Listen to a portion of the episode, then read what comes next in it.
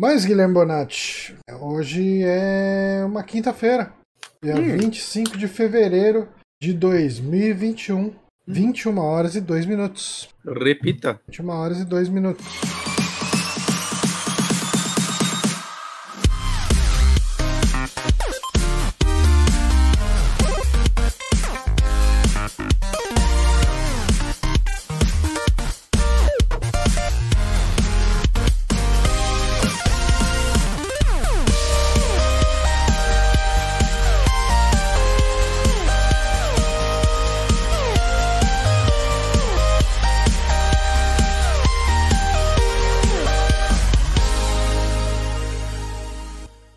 Longa, João. Mas agora ela acabou. Ah, Acabou tá. nossa abertura. E agora nós estamos ao vivo, Guilherme, o Bonatti. Hum, Porque hum. este é o saque que a gente responde perguntas dos ouvintes. É aquele saque que agrega muito pouco conhecimento a todas as pessoas, mas elas gostam mesmo assim. Sim. Que nos outros- elas mais gostam. Nos outros a gente pode fingir que a gente é jornaleiro e dá notícias sobre as coisas. E, Quer Hum. dizer, notícia não, mas a gente dá opinião, faz análise, fazemos resenhas. As pessoas não usam mais a palavra resenha, né? Hum, acho que não. Faz tempo que eu não escuto a palavra resenha, isso é verdade. Resenha. As pessoas preferem usar o review. Ah, Eu, eu li um review. Olhou review. Ao Ou invés de análise. Eu li uma resenha, uma Ou análise. análise. Análise ninguém fala também. Fala, fala. Análise as pessoas escrevem. Escrevem, tá? Ok, ok. Mas quando vai falar, eu li o review. No, no YouTube, normalmente você entra, tá tipo a, a thumb escrita análise e o texto escrito review. Tipo isso. Eu também, eu pegar. nunca tive padrão entre review e análise nas coisas que eu faço. Aqui no Super Amigos, acho que a gente escreve análise, não é? Normalmente é análise. Normalmente Eu análise. tento escrever análise quando eu lembro pra, né, Brasil. Mas hoje não é um podcast de análise, é um podcast de responder perguntas dos ouvintes, né? Lembrando que o último programa do mês é sempre o, o podcast de responder perguntas. Essas perguntas que vocês nos enviam através do curioscat.me barra superamigos. Todos os posts do Super Amigos têm o link do, do Curious Cat. Então fiquem de olho aí, mas você falar, putz, eu não lembro, vai no nosso Twitter, pergunta "Oh, como que é o Curious Cat mesmo, do Super Amigos. A gente fala, então, é curiouscat.me barra Super Amigos. É, e você talvez se sinta meio burro por ter feito a pergunta? Talvez. Quando que eu me senti muito burro quando eu fiz uma pergunta? Ah, eu acho que já contei essa história aqui algumas vezes. Hum, Que a primeira vez que eu fui andar de ônibus em Brasília, que eu ia pra casa de uma menina que ela morava. Eu não lembro direito, acho que era Cruzeiro 9, uma coisa assim. E daí eu peguei o ônibus Cruzeiro e pedi pro cobrador, né? Falou, ô, quando estiver perto do Cruzeiro 9, você me dá uma, um toque pra eu dar o sinal pra descer do ônibus? E ele, ele me olhou com uma cara meio de. Hum, o que, que esse cara tá falando? Mas daí ele falou, tá, aviso. E beleza, ele andou ali e tal, em Brasília, virou uma curva, virou outra, pá. De repente ele passa por um Cruzeiro 1. Aí ele anda mais um pouco, Cruzeiro 2. E daí ele chegou. Quando chegou no Cruzeiro 8, ele falou: Cruzeiro 9 é o próximo. E daí, nesse momento, eu me senti muito burro. ok. Faz sentido. Ah, mas você não conhecia a cidade? Eu não pô, conhecia, eu não mas- sabia que era tão organizadinha assim. Quer dizer, eu já tinha ouvido falar, mas você não sabe como que é de verdade.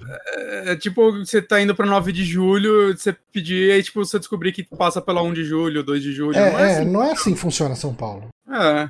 Mas, ah, vamos às perguntas. A gente, é, a gente tava conversando sobre falar sobre ah, o State of Play que rolou hoje, antes, mas a gente acabou fazendo um vídeo de react do State of Play, né? Hum.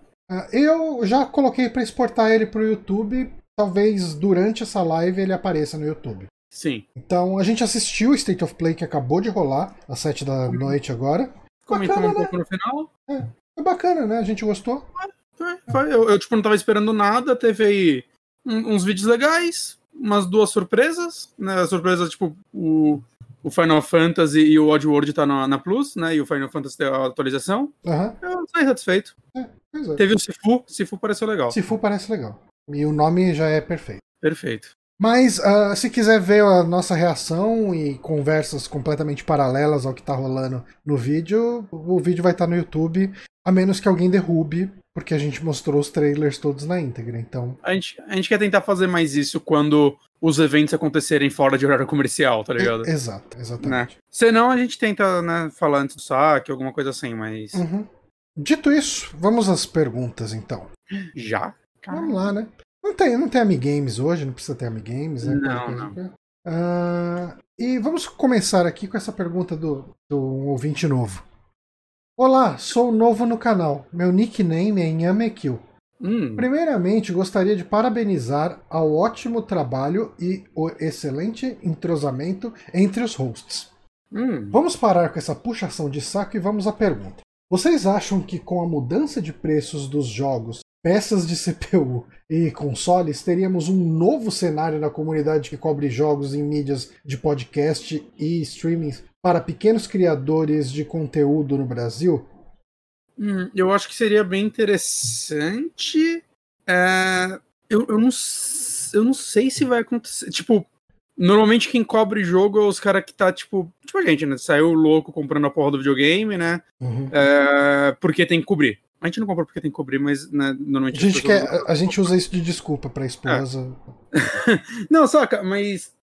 Eu, eu, não sei, assim, eu acho que pode gerar uma nova onda, tipo, novos criadores de conteúdo aparecerem e fazendo isso. É, eu não acho que é, os criadores já, pelo menos os grandes e tal, é, que eles vão mudar a forma deles de fazer as coisas. Uhum. Eu tô falando, obviamente, dos grandes, né? Não do, dos pequenos. A gente mesmo vai. Acho que acabou falando de muita coisa velha. A gente vai falar muito de Switch. É, coisas... Cara, eu, eu. Assim, eu peguei o Play 5 essa semana. Uh, eu tô jogando pouco, né, o Play 5, porque. Primeiro porque não tem muita coisa que jogar nele, mas Segundo, porque eu tô, eu tô, Eu quero terminar o Mass Effect Andromeda antes de mais nada, então se eu começar a engrenar em coisas no Play 5, é, ele vai ficar eu... num limbo e nunca mais volto para ele.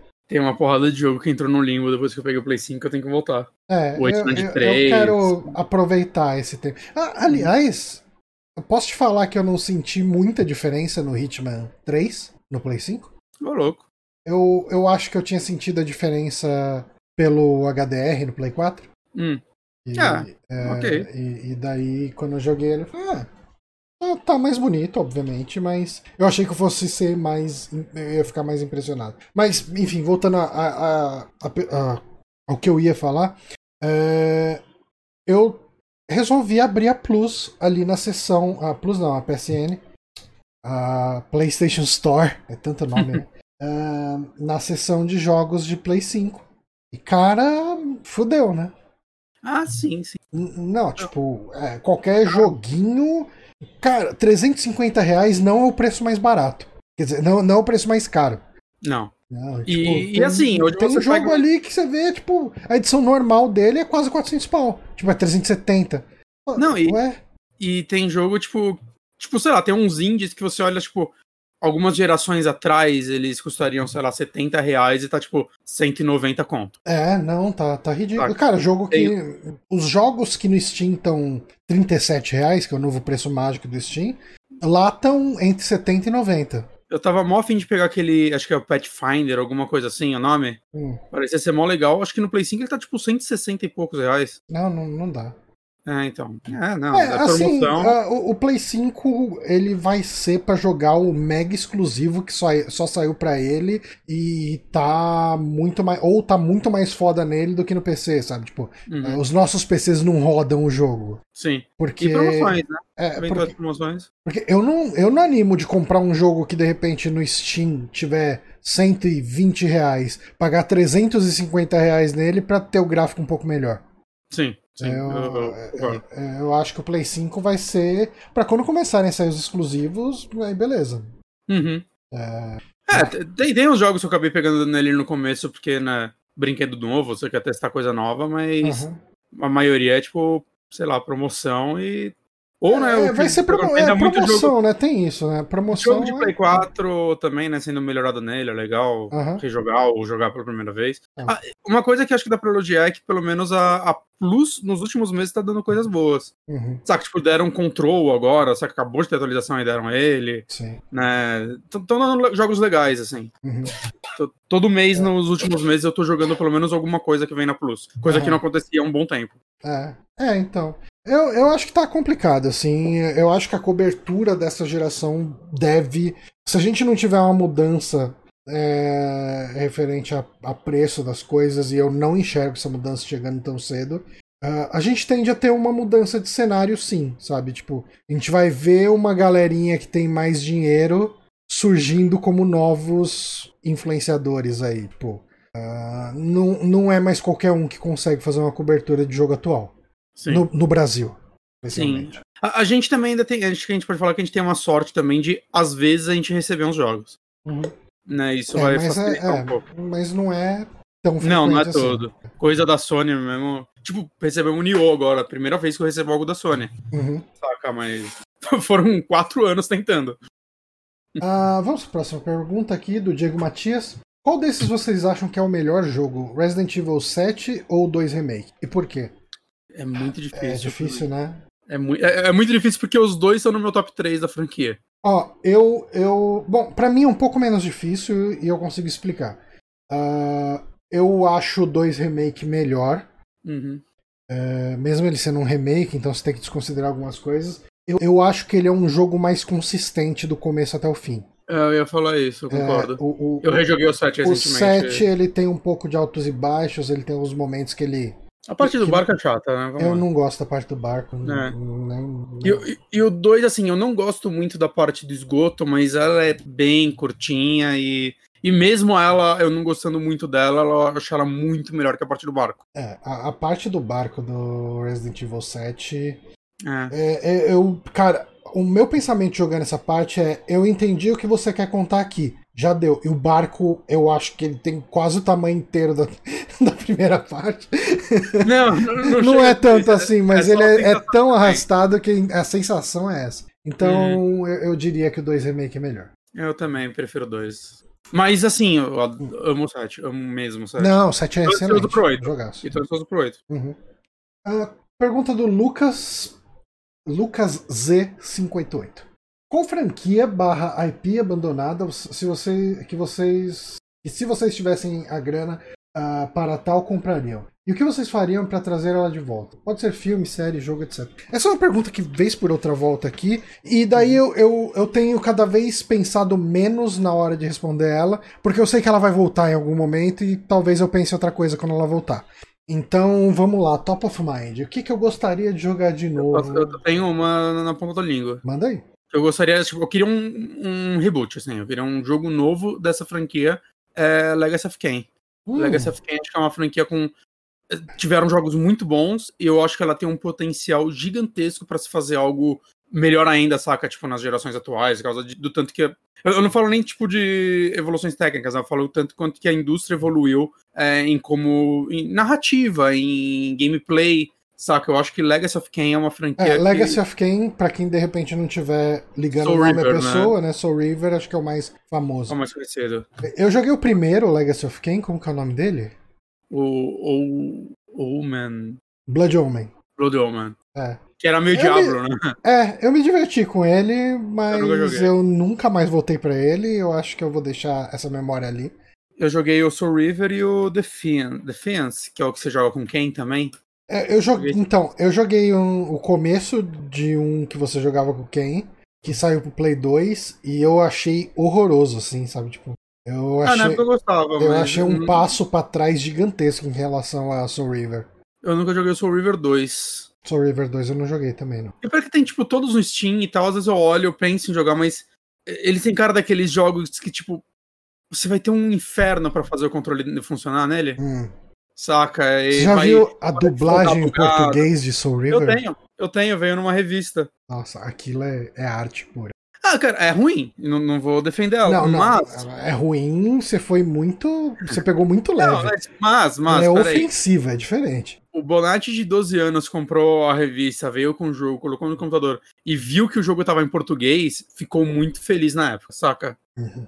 Acontece, assim. Eu, tipo, entendo, eu... eu entendo. Saca, tipo, investimento de dublagem de jogo na era PlayStation 1 era uma merda nos Estados Unidos. Uhum. A gente tá, tipo, falando do Brasil. É. Só de terem feito é um, é um negócio surpreendente. E o que eu faria com ela é isso que eu falei. Eu faria um jogo. Eu não, não, não faço questão de um filme ou uma série. Ah, hoje eu, eu vou dar uma resposta. Hoje eu vou dar uma resposta óbvia e muito preguiçosa, mas eu acho que Silent seria uma Hill. boa. Não. É, eu compraria Monkey Island e daria pro Ron Gilbert e falaria: faz o jogo que você quer. É sua. Aí o Ron Gilbert ia olhar pra você e falar, mas eu não quero fazer isso. Não, não, o, o Ron Gilbert já falou algumas vezes que ele só voltaria a fazer. ah, a, a fazer Monkey Island se a Disney vendesse ou devolvesse a franquia pra ele. Ou desse uma carta branca. Ele, ele não. Não. Ele não faria o jogo se a franquia fosse da, da Disney ainda. Que loucura. Mas ele disse que se a franquia voltasse pra ele, e assim, ele e Ron Gilbert. Tipo, não é ele Double Fine tá com a franquia e, e chamou ele pra fazer, prometendo liberdade 100%. Não. Ele quer o jogo dele de volta, é isso. É, que nunca foi dele, né? Sempre foi da Lucas. Então, mas, enfim, é, eu faria isso. Daria um caminhão de dinheiro pra, pra Disney. Ó, dá isso aqui pra mim, só pra, pra eu fazer um negócio. E eu passaria os direitos logo em seguida pro Ron Gilbert. Fala, Tó, tipo, fica com o troco. Posso irritar uma galera? Pode. Eu pegaria uma franquia que não tem nada há um tempo, eu pegaria Bloodborne e dava pra Blue Point. Aí, ó. Eu quero remake, não quero remaster, quero que refaçam tudo. Joguem a arte do Miyazaki no lixo. Não, não, deixa mais colorido. é muito escuro aquele jogo. Mas. Mas, cara, tem muito jogo, né? Quando a gente para, se a gente parar pra pensar e ficar citando, tem muito jogo. Eu, eu, É, eu fico com o sorriso. deixa- pra seria muito legal, mas a Night Dive tá fazendo um, um relançamento dele. E o, o, o trabalho de preservação da Night Dive é fantástico. Né? Então, todo, todo jogo que não vai ter remake ou remaster deveria ir pra Night Dive relançar. Eu acho, eu acho que essa pergunta, como eu disse, ela é uma pergunta que sempre volta. E quando ela voltar, a gente pode falar outros jogos que tiverem na nossa cabeça na situação. Eu, eu quero que vocês mandem ela em todo o programa. Eu quero responder ela em todo o programa. Todo-. Todo mês, né? A gente quer Todo responder mês. ela. Tudo bem, é o Mas eu- eu- o jogo esquecido de volta. Então, eh, no começo, antes eu ficava com muito receio e falava, putz, eh, caiu essa pergunta aqui que é repetida. E a gente já falou disso há cinco programas atrás, sabe? E, e daí eu falei, cara, não, mas a nossa opinião sempre muda pra isso. Então, cara, essa pode- pergunta pode vir e voltar o tempo inteiro, que a gente vai ter uma resposta diferente, uma discussão diferente. Sim, Eu acho sim. completamente justo. Pergunta do Moonrunner, nosso queridíssimo Moonrunner. Olha ele aí. Qual tipo de conteúdo vocês gostariam de criar caso tivessem tempo? Bom, essa a resposta é muito fácil pra você, então eu vou deixar você responder primeiro e depois eu falo a minha. Eu queria, ah, eu queria criar um futuro de terror. Eu gostaria de ter um podcast só de cinema de horror, né? Ou uma atração em vídeo focada nisso e tal. É que vídeo pra mim é mais complicado porque eu sou um péssimo editor de vídeo. E é foda eu tacar na mão de alguém. Saca? Tipo, n- não que eu não confie em alguém, mas tipo, ô, edita aí pra mim. Saca? Eu- É, é, é um serviço caro, assim, você pagar um É. editor fixo e tudo mais, né? E, então eu, eu gostaria de- muito de ter um podcast de, de terror, assim. Eu Quem sabe vou, eu vou falar uma coisa também que é quase óbvia, mas eu- um, um projeto que eu gostaria de fazer era pegar uma série de Star Trek em andamento e fazer um podcast ou um vídeo semanal a cada episódio que sair. Uhum. Sabe? Tipo, chega- isso dá pra você aproveitar agora, que tem 30 em andamento. É, não, sim, mas é que aí entra a questão do tempo. É. E outra, eu não acho que isso ia ter público, principalmente no Brasil. Acho que não tem tanto track no Brasil. Não, não acho que ia ter muita gente, não. Então ia ser muito esforço pra ter 30 views no YouTube, sabe? Então eu. É só nessa situação de. Faz em inglês. Eu tenho muito tempo livre, eu não sei o que fazer com o meu tempo, eu faria isso. Mas Faz não é o inglês. caso. Mas em inglês. é- Eu já pensei em fazer aqueles vídeos reviews de, de point and click em inglês. Hum. Só que. é, Muito trabalho. É, outra coisa que eu gostaria de fazer, mas esse nunca vai acontecer, mas eu gostaria de fechar uma galera pra fazer um podcast sobre Dragon Ball, que a gente falaria sobre, sei lá, um programa para cada arco ou até pra cada volume do mangá. Eu acharia muito legal. É. Mas felizmente tem um canal que faz algo assim, que é o Mystery Fusion. Ele tá fazendo isso, já acho que completou ano passado 10 anos que ele tá fazendo isso. E Caramba. ainda ele tá acabando agora, ele chegou na saga Majin Buu finalmente. É, é foda o canal dele, muito pequeno perto de outros canais de Dragon Ball e acho que disparado o melhor. Então, se vocês gostam de Dragon Ball, Mystery Fusion, vejam lá os vídeos dele que ele é foda. Em inglês, tá? Fica, fica a indicação aí. Uhum. Próxima pergunta, voltamos para mais uma pergunta do Yamekyo. Olha aí. Senhores João e Bonatti, ouvindo o podcast, consegui avaliar que um dos integrantes está se tornando um jovem senhor, assim como eu completará 40 anos, sou eu. Vocês acreditam em mudanças comportamentais dessa galera da terceira idade que jogava videogames em relação à depressão e solidão? Ah, não, ele tá falando literalmente de pessoas da terceira idade. Eu achei que ele tava me chamando de uma pessoa da terceira idade. É, sendo que além do convívio familiar, livros e filmes possuem mais uma forma de distrair a cabeça. PS, poderia confirmar os boatos que, se, que seu aprendizado em tocar baixo tem relação com a banda que está sendo montada com Bonatti para tocar em bailes da terceira idade? É uma banda com dois baixistas. Isso, é tudo que precisa. Tá, peraí, vamos lá na pergunta. Vocês acreditam em mudanças comportamentais dessa galera da terceira idade que jogava videogames em relação à depressão? Cara, é difícil fazer essa análise a gente, né? É, assim, é. é eu não, não conheço nenhum senhor de idade que joga videogame. Logo mais a gente vai ser, mas. É, é, Amigo eu... meu de quase 50 que joga esse videogame, ele é considerado um senhor? É, acho que quase, né? Meia idade. Beijo, Imp. É. Mas, cara, eu, não, eu, realmente não sei fazer uma análise sobre isso. É complicado, né? É, eu, eu não sei, eu acho que a gente vai começar a ver isso agora. Porque, assim, se for pegar bem, eu joguei Atari na minha infância. Né? Tipo, uhum. eu joguei Atari quando era lançamento no Brasil. Vamos okay. colocar assim. Uh, e eu tô chegando aos 40 agora. E o Atari meio que foi um dos primeiros videogames que chegou no Brasil, né? Ele é um dos primeiros videogames telejogo ponto, né? Antes, né? Feito antes. É, eu não sei se o telejogo veio se... mesmo antes, mas enfim. Se para contemporâneo, né? É. Ou seja, tipo um ano antes. Então, assim, ah, da questão do pessoal que envelheceu com videogame, eu me considero uma dessas primeiras gerações, né? Uh, Eu acho que, sei lá, talvez uma galera que tivesse 18 anos nessa época que eu tinha 6 possa ser considerado uma geração, mas eu acho que o pessoal que jogava videogame com 18 anos, vamos colocar assim, nos anos 80, é, meio que desistiu porque não pegou a época onde videogame virou um fenômeno cultural de revista, de, de se ter uh, uh, um impacto realmente cultural de videogame. Então foi uma moda, passou, seguiu a vida, foi curtir outras coisas e beleza. E, assim, você vai conversar com essas pessoas, geralmente assim, você tá lá, a gente tá gastando cinco pau num videogame e você vai conversar com essa galera, o cara vai falar: Ah, não, videogame, vocês gostam de videogame? Caramba, eu, eu tive um Mega Drive, sabe? É. É, geralmente o assunto é assim, a pessoa chegou lá antes do PlayStation 1, ou às vezes até na época do PlayStation 1. Ah, legal, mas tem outras coisas. Vou jogar futebol, vou pegar mulher, vou viver minha vida, vou. E, e não, não, não transformou isso num hobby como a gente transformou, né? Então. Mas aí a gente entra nessa questão dessas pessoas que são idosos hoje e começaram a jogar videogame de repente agora, né, na terceira idade, e, e, isso pode ou não ter impacto na questão de solidão e depressão, etc.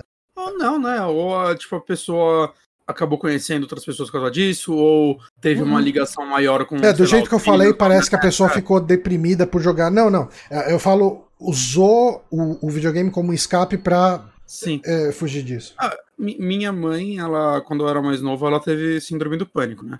E uma coisa que ajudou ela muito a síndrome do pânico foi o Bubble Bubble, né? O, o Buster Move, acho que é aqui. Sim. Que era esse tipo de jogo que hoje em dia ela basicamente joga, ela joga Candy Crush até hoje que é basicamente a mesma coisa, né? Jogo de jogar bolinha para cima. Tem isso também, né? A gente fala muito sobre console e tudo, mas a gente esquece é, que, que então, Candy Crush é videogame também. Sim. Não, então, eu, eu, assim, até tomei um susto, até postei no Twitter na época que eu peguei meu 3DS, que eu comprei esse jogo pra ela de novo, né, no 3DS, antes da, da onda do Candy Crush. E ela meio que tomou conta no meu 3DS e eu abri. Lá tem aqueles bookzinho que marca exatamente quanto você jogou de cada jogo, né? Uhum. É super detalhado dele, é o melhor que eu já vi. E tinha mais de duas mil horas. Caralho mais de duas mil horas. Tipo, o segundo jogo que eu joguei mais foi tipo 90, provavelmente, foi algum RPG. Saca? Mas, sei lá, no caso dela, ajudou ela bastante, assim, nessa uhum. época, né? Nessa época e em outras. Né? Porque síndrome do pânico vai e volta. Sim. Então, sei lá, eu acho que. Sei lá, tem, eu acho que realmente pode ajudar umas pessoas, pode atrapalhar. Não, pode, totalmente. Eu não vejo como algo. Sei lá, é tipo, é, normalmente, né? A gente não é psicólogo, a gente nunca estudou nada disso, né? Eu acho que a nossa análise é com base na nossa vivência e na, no que a gente vê à nossa volta. Pessoas oh, que... Falando em, em, psicólogo e velho jogando videogame, etc. Uh, a gente tá tentando marcar, não vamos garantir, mas vamos deixar esse hype aqui no ar, porque daí uhum. qualquer coisa vocês cobram ele. Mas a gente tá tentando marcar pra quinta-feira da semana que vem um, um collab entre Super Amigos e Trouxe o Controle.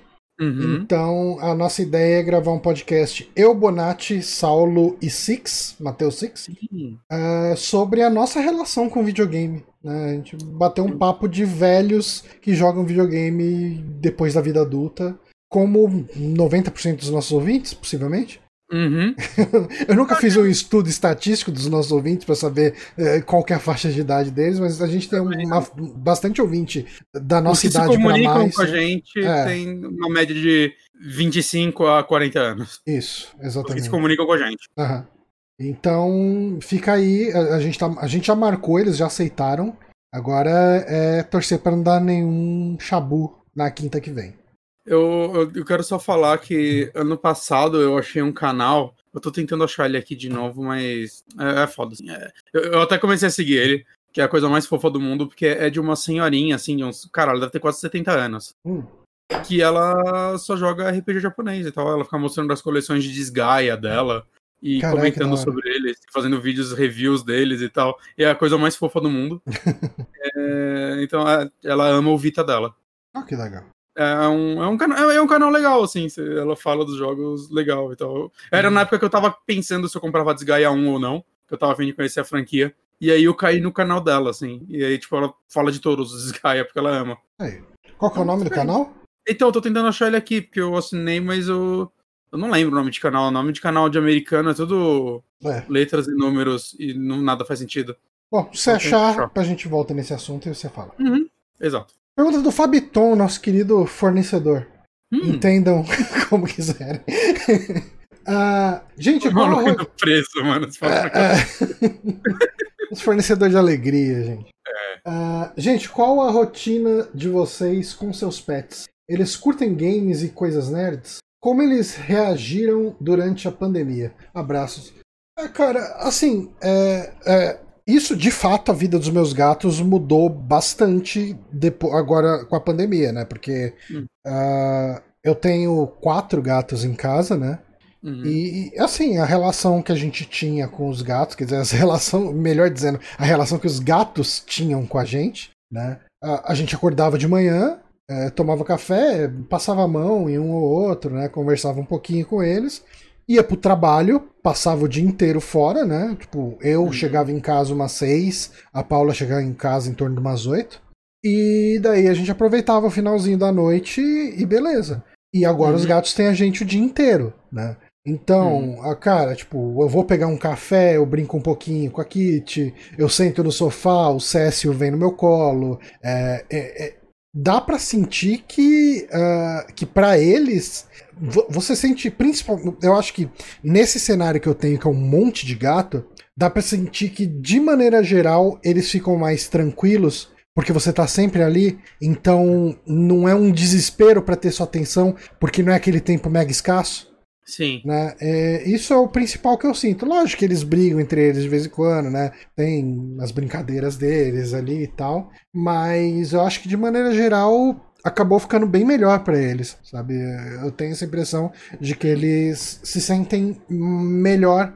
A, relação dos gatos com a gente, principalmente, melhorou bastante, sabe? Eles estão sempre deitados com a gente na cama. Uh, ele, o, o, muitos estudos Uh, mostram que os gatos enxergam os seres humanos como gatos grandes, sabe? Tipo, eles entendem como se fosse da mesma raça. Como... Então, eles tratam você como se você fosse um deles, sabe? Eu não sabia disso. Uh, então, uh, eu acho que é uma relação que...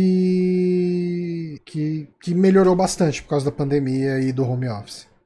É que é tipo, eu acho que pra Zelda tá melhor, né? Ela tem uma cachorra aqui né? Porque, tipo, ela é daqueles bichos super carentes que não gosta de ficar sozinha.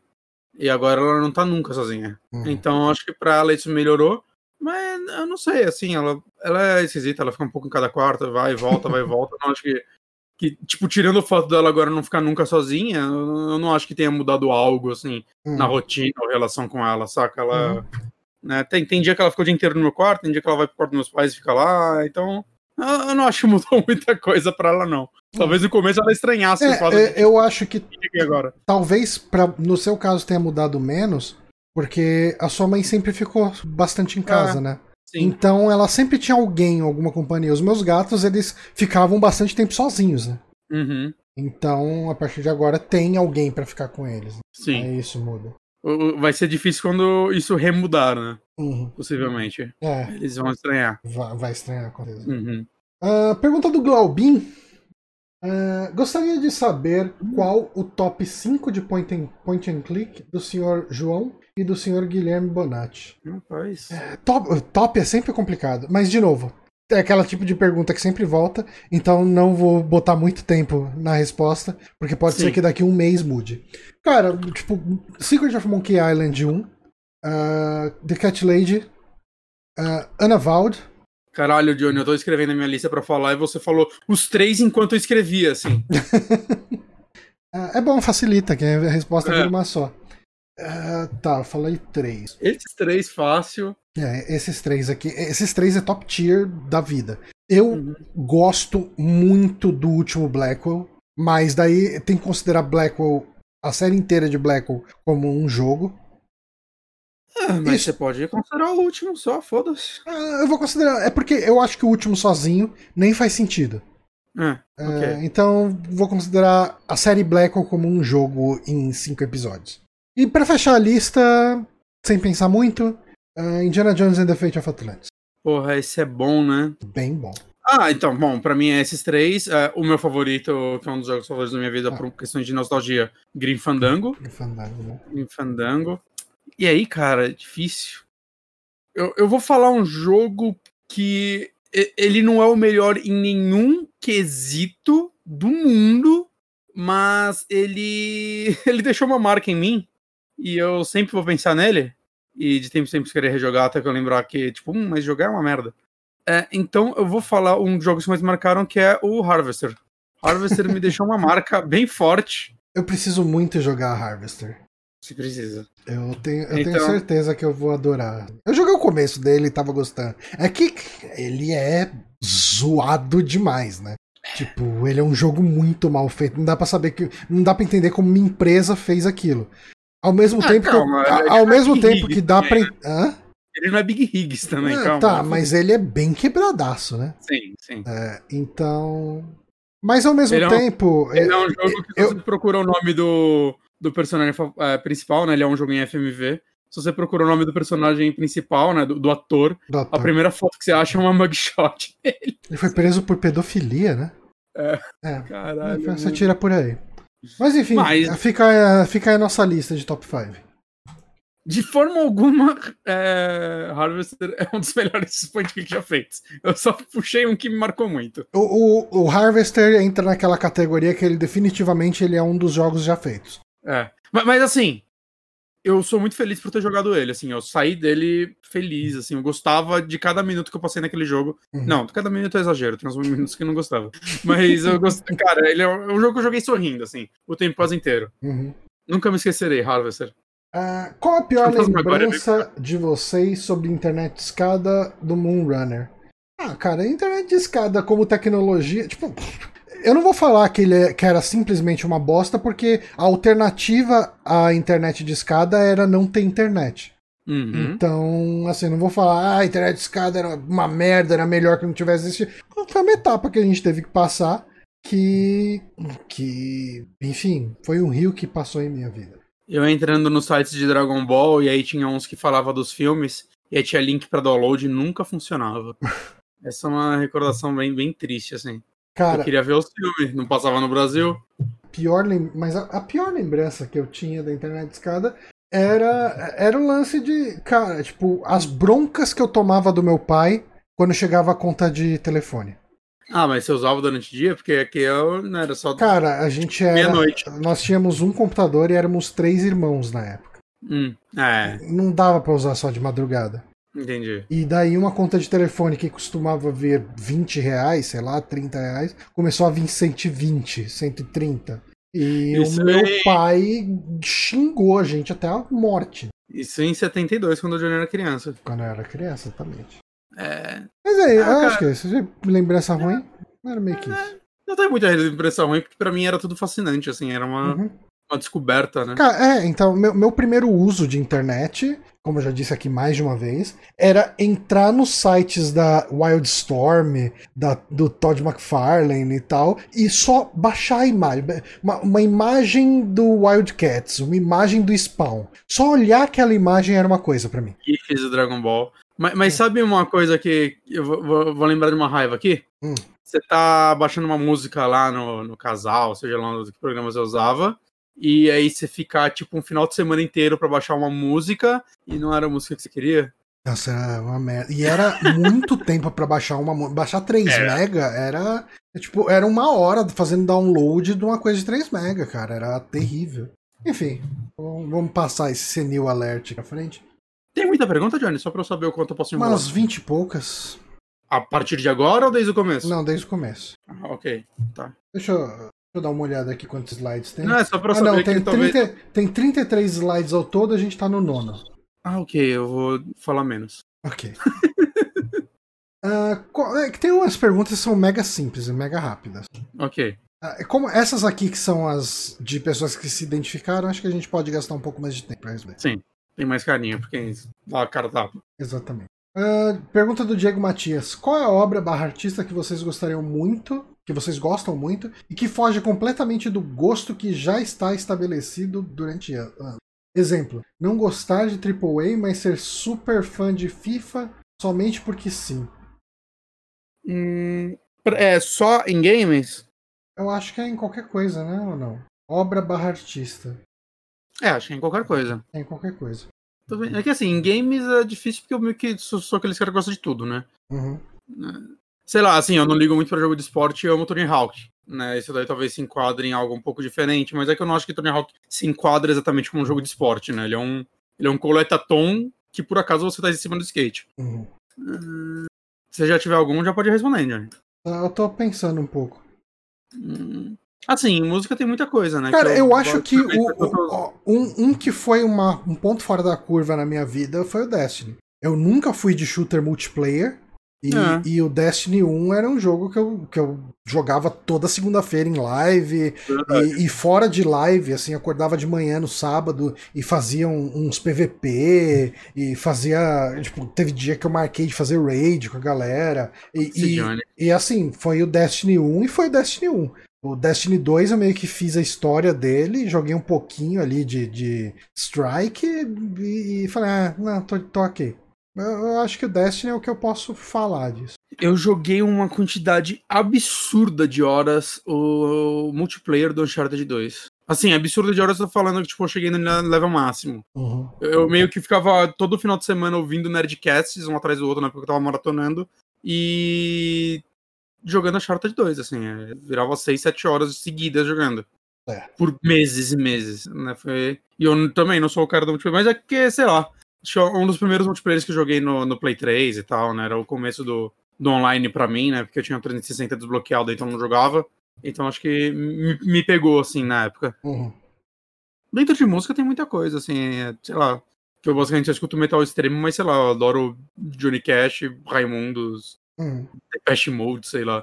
Saca? Eu- Tem, tem uns negócios no meio, assim, mas eu acho que nem é tão surpreendente também, né? Acho que em música é, é mais normal você, às vezes, sair fora do que você escuta. Ah, eu concordo.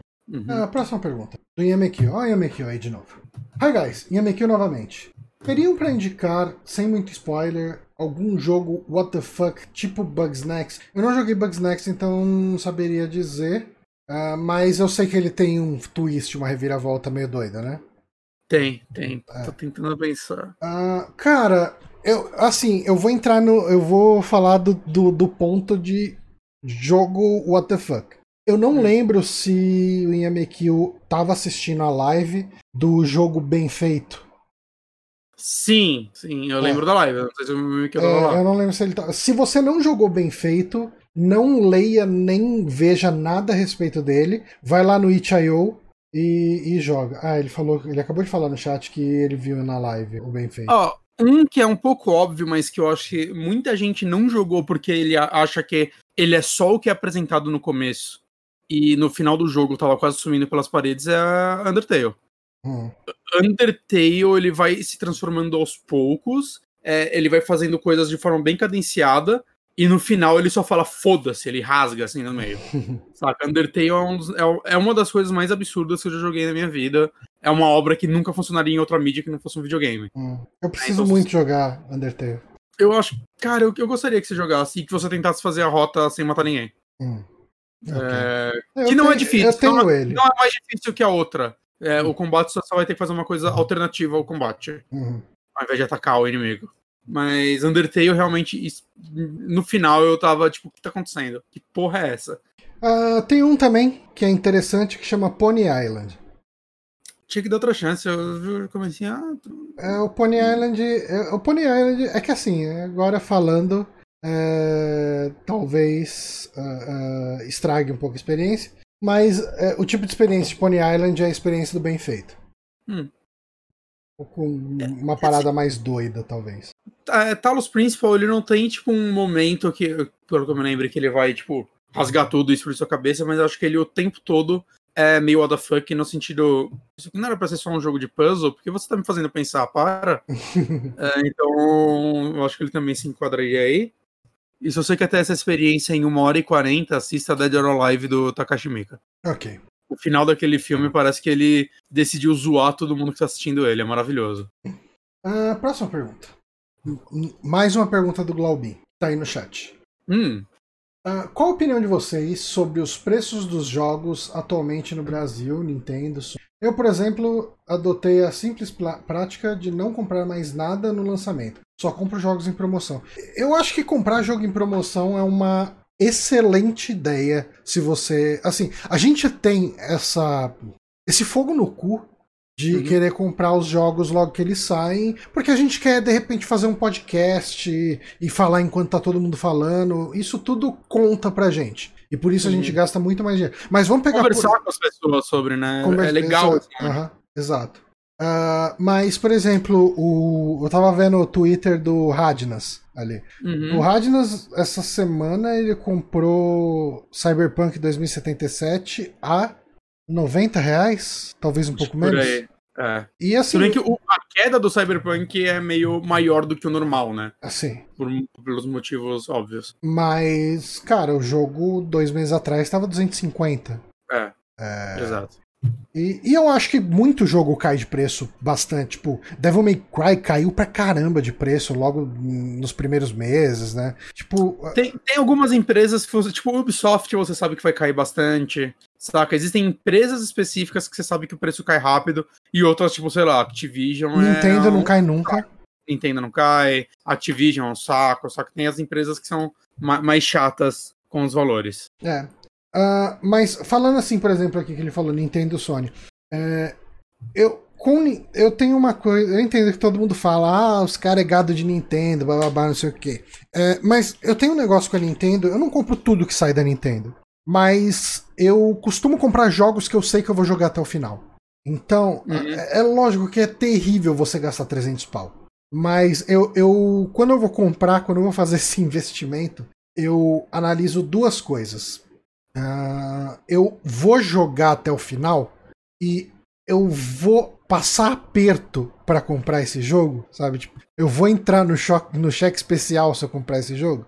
Ah, é, se a resposta for eu vou jogar até o fim, sim, e, e eu não vou entrar em cheque especial, não vou fazer dívida para comprar isso, eu acabo comprando. Porque, assim, Nintendo é caro pra cacete, cara. Nintendo é, é, é bizarro de caro. Mas a qualidade, de, de- a qualidade que eu costumo encontrar nos jogos da Nintendo, eu não costumo encontrar em outros jogos, sabe? Sim. a, a gente acabou de comprar aí, né? O, a gente comentou no podcast passado o Bowser's Fury. é, e, cara, eu achei uma experiência tão gostosa, sabe? Tipo, uma coisa tão fresca dentro de Mario. é, Mas eu vou falar que se eu tivesse pagado 300 reais nele. Não, não, aí não valeria. jogar só ele e não 3D Land- o World, Aham. né? Tipo, peguei 300 reais pra jogar Bowser's Fury porque eu já joguei o 3D World. É, eu ia sair. Eu não acho que ia ter valido a pena. É. Mas assim, eu acho que antes de comprar você já sabia que era uma experiência limitada e menor. Sim, Sim, sim, já sabia. Eu acho que tava bem Não, é claro. eu, eu, né? tô, eu tô falando assim, o ponto de vista da pessoa que já joguei no Wii U 3D World, eu quero comprar esse pacote só pelo jogo novo. Aham. Eu acho que é salgado, é salgado. Não, demais, demais. Assim, a gente comprou porque foi dividido. É, porque foi dividido. É, assim, não, não dá mais pra ter o console sem dividir conta. Eu, eu, eu ainda, tipo, eu, eu gosto de ter jogo físico e tal, isso daí tá diminuindo bastante, mas, por exemplo, isso daí é um negócio que eu tava falando com o Otávio esses dias. É, o Otávio lá do Márcio. O Otávio do O Márcio parece Otávio que do não, Márcio, né? Que, que eles eram abraçadinhos, mas é, é do site Márcio. Ma- mas, enfim, é, porque ele, ele é colecionador e tal, né? E é um negócio que a gente tava conversando sobre, tipo, Nintendo, quando a gente compra o jogo físico dela, eu acho que a gente se sente um pouquinho menos otário, porque a gente sabe que daqui a dois meses ele não vai estar metade do preço. Na verdade, a tendência é subir o preço. Aham. Então você comprou o jogo, tipo, pô, é, eu, eu quero colecionar Zelda, né? Eu faço isso tem quase 10 anos que eu comecei minha coleção de Zelda, ainda não completei ela. Porque eu fico esperando o momento exato de, ah, agora achei um barato. Tem eu vou levar esse. Tem um E- comentário no chat que eu achei bem interessante Hum, do Yakuza PK. Aqui, ó. Uma coisa que me ajudou a economizar é conhecer os próprios gostos, barra evitar comprar coisa em lançamento só porque é o jogo da moda. O tanto de dinheiro que eu gastei com o jogo porque eu comprei porque tava todo mundo falando, joguei um pouco e falei, putz, é, não tá no gibi. Sabe, e, sabe assim, é, hoje em dia tem muito jogo que até é barato, sabe? Você pega uns indies de tipo 30 reais. Que antigamente teve uma época que eu, meu, cara, eu tenho que jogar esse jogo, tá? Tipo, Devolver tá lançando um jogo por mês, todos parecem legais, e você sai comprando. Uhum. São todos muito baratos. Mas eventualmente eu olhava, mano, eu comprei cinco jogos, joguei dois. E agora eu, eu tipo. Até indie, cara, assim, eu- é é foda que eu tô jogando menos indie do que antes, Aham. mas eu sinto que os que eu pego eu aproveito mais. Saca? Porque não dá pra jogar tudo, não é nem só questão de dinheiro, vira questão de tempo também Sim. né? Então, eu, eu tô numa assim, tipo, de tentar pelo menos, eu só compro um jogo. É, se assim, eu vou jogar ele hoje, eu tô comprando pra jogar ele hoje, se- preço cheio tem que ser assim, e ou promoção, é, saca? Tipo, ah, eu quero jogar esse jogo, ele tá bem barato agora, deixa eu aproveitar, mas ainda assim, às, às vezes eu vejo, sei lá, três, quatro jogos de promoção, não, vou pegar só um, Aham. saca? Qual, qual eu quero mais? Eu escolho, porque Eu- aí já é- não é, é- não é o gasto, é o tempo, cara, não dá, não dá pra Eu, eu mudei bastante a minha, a, a minha relação com compra impulsiva, sabe? Ainda acontece, né? Tipo, tanto que hoje eu tava. Hoje eu até perguntei no Twitter, né? Eu nem perguntei no Twitter, eu comentei no Twitter. Falei, pô, faz tanto tempo que eu não jogo um point and click. Assim que eu terminar o Mass Effect Andromeda, eu vou jogar ou Chicken Police ou ah, Beneath, ah, Beyond the Steel Sky, que são dois jogos que eu comprei no lançamento que eu queria muito jogar. Só Eu que tinha da- daí eu tava jogando outras coisas e acabei não jogando na época. Joga- Ah, Joga Chicken Police e, de- e recomenda ele no saque, porque eu quero ouvir falar desse jogo. Ele É, parece legal. Eu, eu quero muito jogar ele. Eu, eu joguei o.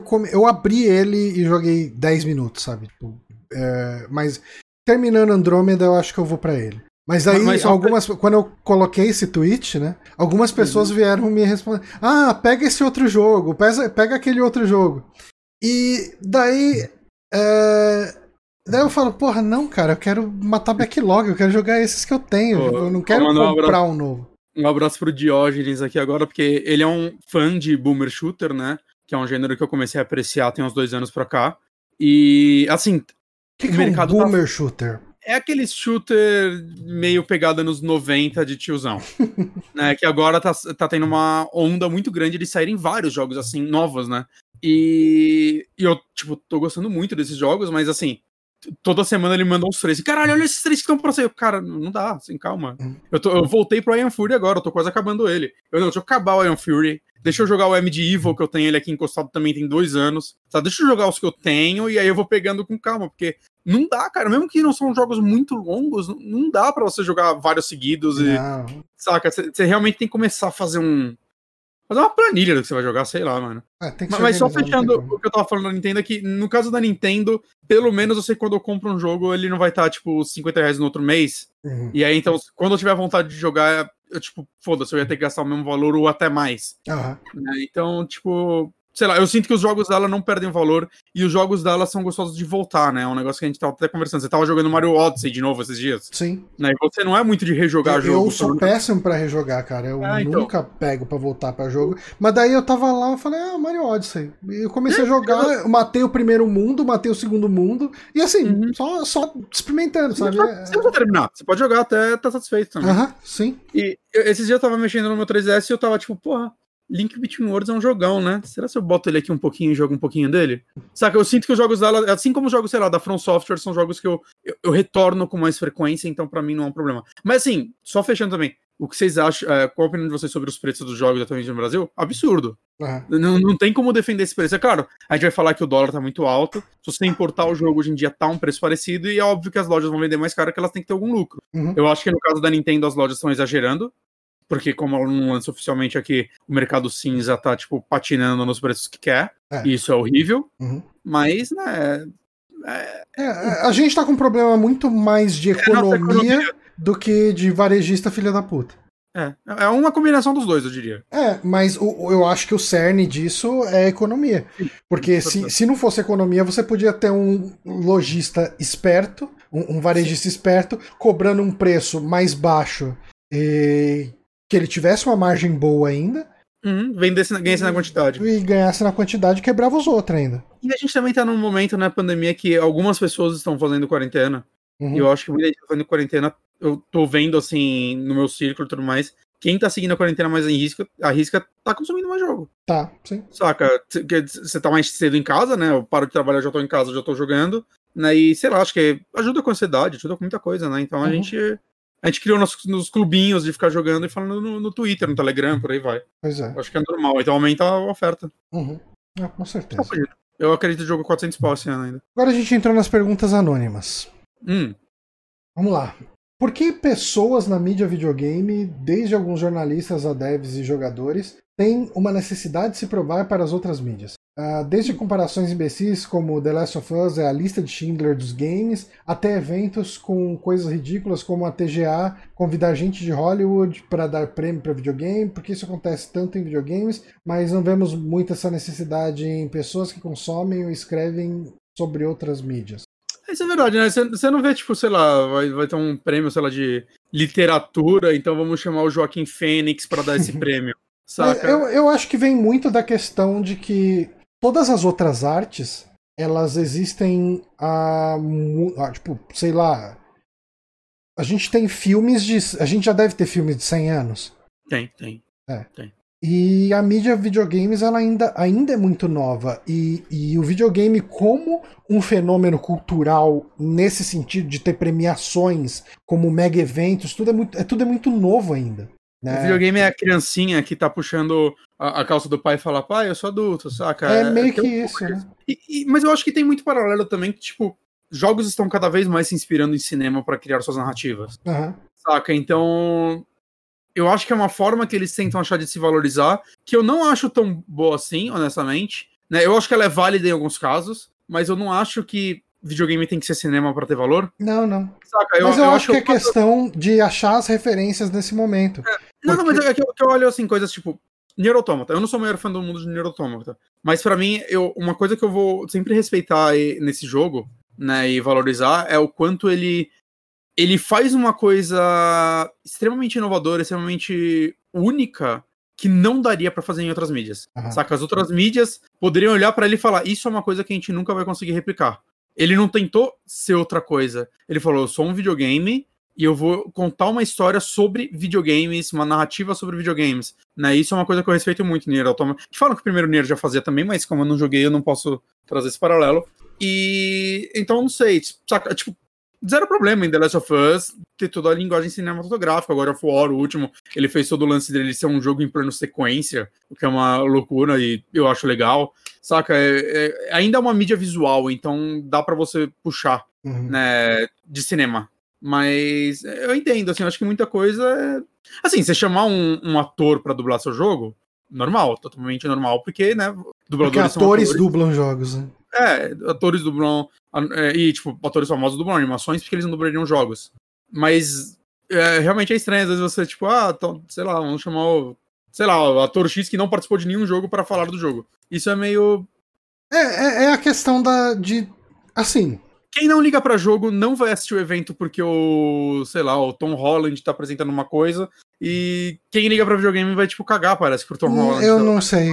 Eu acho que a gente como consumidor mais ávido de videogame, a gente não vê tanta coisa. Mas alguém que tá começando a ver evento de videogame, ou alguém que não tá 24 horas por dia, sabe, não sabe quem que é um Neil Druckmann, não sabe quem que é um Hideo Kojima, não sabe quem que é esses caras. Aí chega lá, ele tá vendo o evento para ver quais jogo, qual, que jogo vai sair no ano e que jogo que ganhou o prêmio de melhor jogo. Aí de repente ele vê um Tom Holland lá, ah, o Homem-Aranha, olha lá. Então assim, eu, eu consigo entender por que, que isso acontece, sabe? Uh, eu acho que a gente, como entusiasta, a gente acaba tendendo a ter um preconceito maior com isso. É, assim, é, é, é, que eu falei, tipo, do jeito que, tipo, pra mim não acrescenta nada, mas eu não sou contra também, tipo, pra mim, whatever. É. Eu só prefiro ver numa premiação uma pessoa que tem algum envolvimento dando prêmio, ou falando principalmente, saca? Porque uhum. você sabe que tem uma chance maior dela pelo menos ter escrito o próprio texto.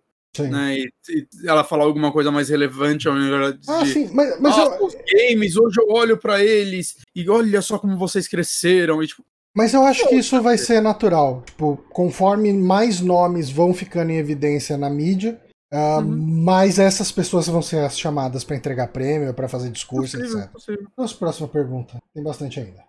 Boa noite, carinhas. Me deparei hoje no Twitter com um suposto vídeo do Bonatti reclamando do PlayStation ter se tornado multi-plataforma. Teriam algo a dizer a respeito? É, só pra quem está tá ouvindo e não tem ideia, o vídeo não é meu, tá, gente? É. Eu só retuitei zoando a pessoa que fez o vídeo, que eu nem sei quem é. Ah, sim. É, é cara, é, é, sei lá, é moleque, né? Moleque trouxa. Pior que não é, tem, tem voz de velho, saca? É, cara, acontece, acontece isso, cara. É, cara, fanboy, fanboy, de marca, se você quer ser uma pessoa de derrotada na vida, falhar na vida, seja fanboy de marca, sabe? É, eu hum. acho que é o caminho certo. É você fracassar na sua vida. É, então, é. Sei lá, cara. É... Eu entendo um pouco, vou falar uma coisa aqui. Eu entendo um pouco assim. Hoje a Sony anuncia esse jogo você só joga aqui. Aí o cara vai lá e compra o videogame hoje para jogar e amanhã uhum. esse jogo tá no PC que ele já tinha. Ele vai falar: caralho, comprei um.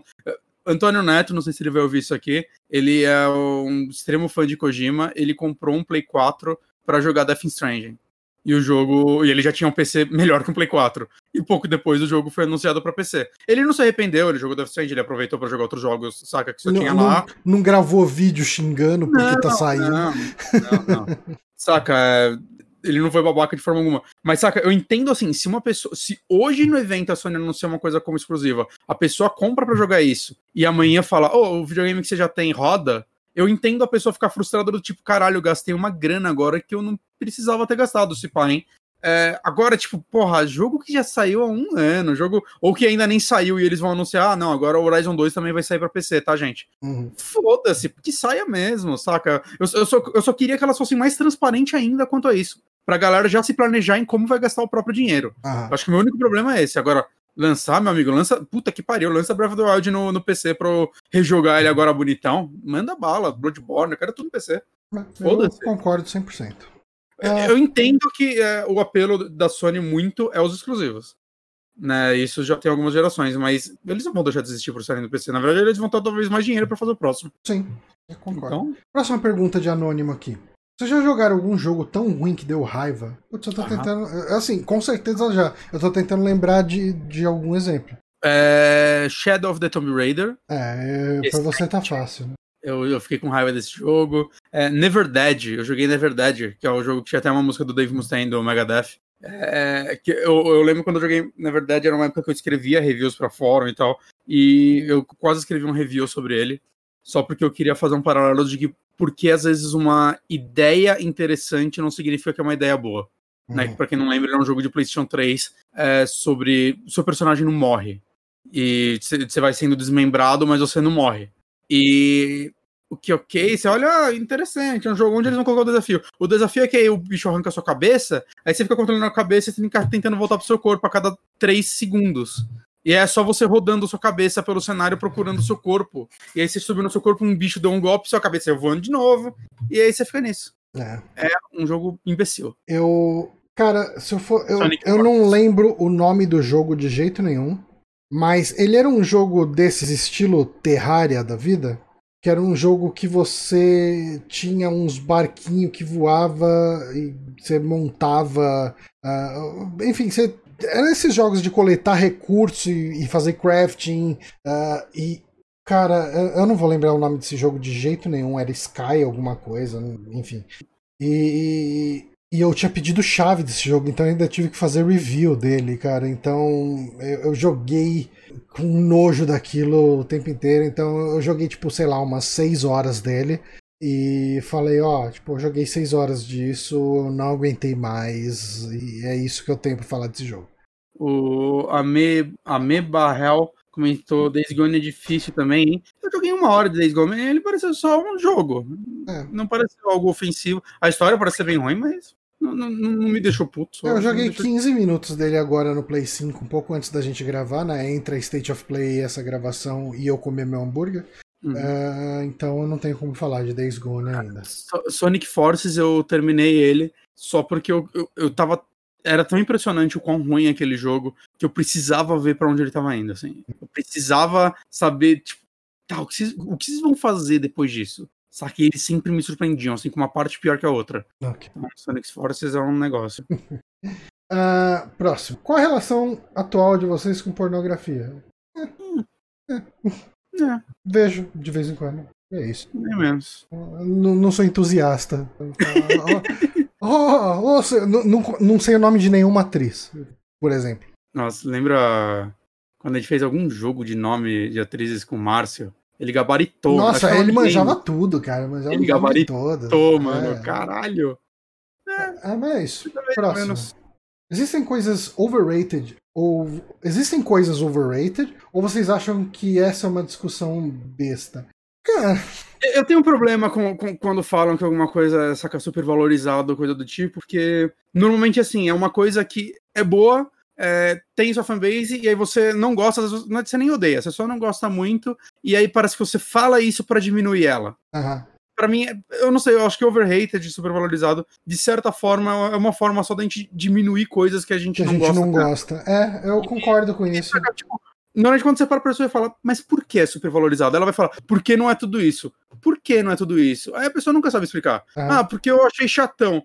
Porra, então não é que é super valorizado, você não gostou. Vamos só aceitar que nem tudo é feito pra todo mundo. Pois é.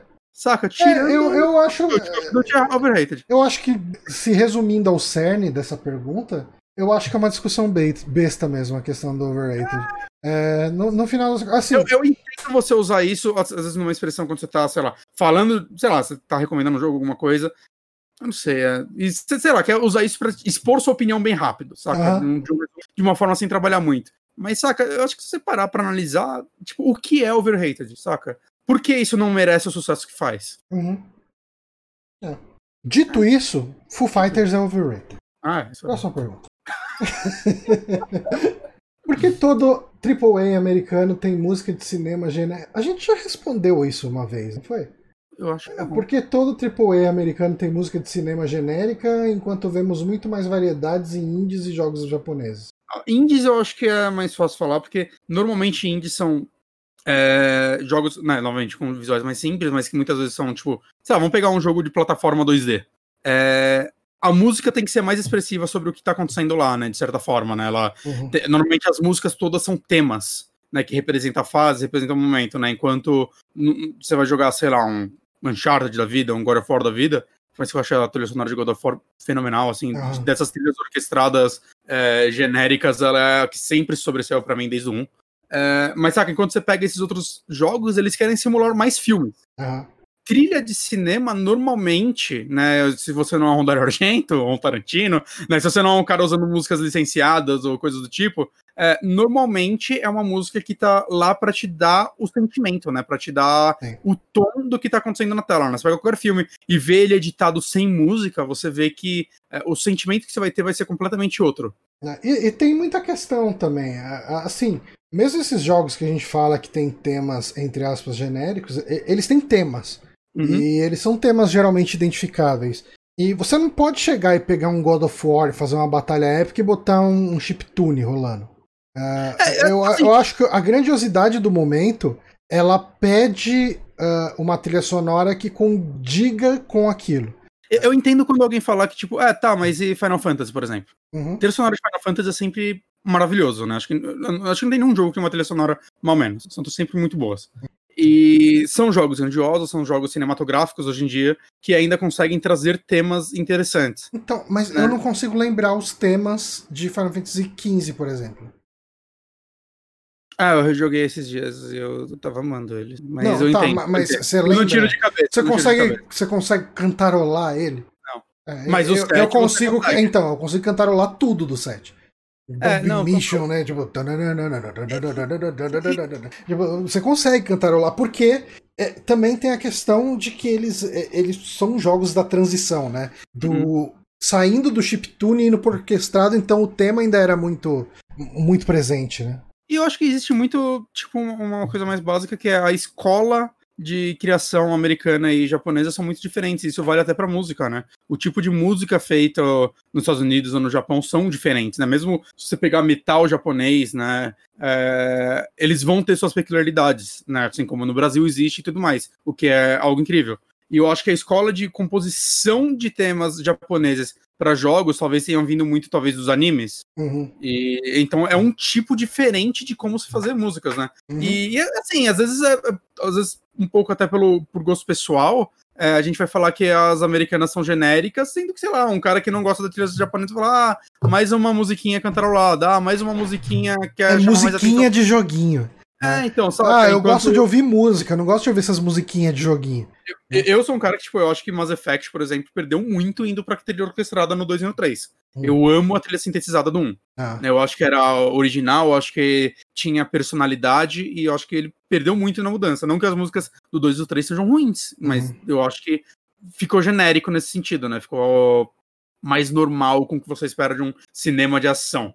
Né? Mas sei lá, eu acho que normalmente tem muita música é muito jogo que eu acho que consegue trazer trilhas legais. Eu acho que também é muito como a da produção, né? Às vezes o cara tá lá é um compositor que é chamado para fazer as músicas muito on demand, assim, muito puta, faz um negocinho aí rápido. Sabe? Porque você vai pegar o Mick Gordon, o Mick Gordon, a trilha dele do Doom.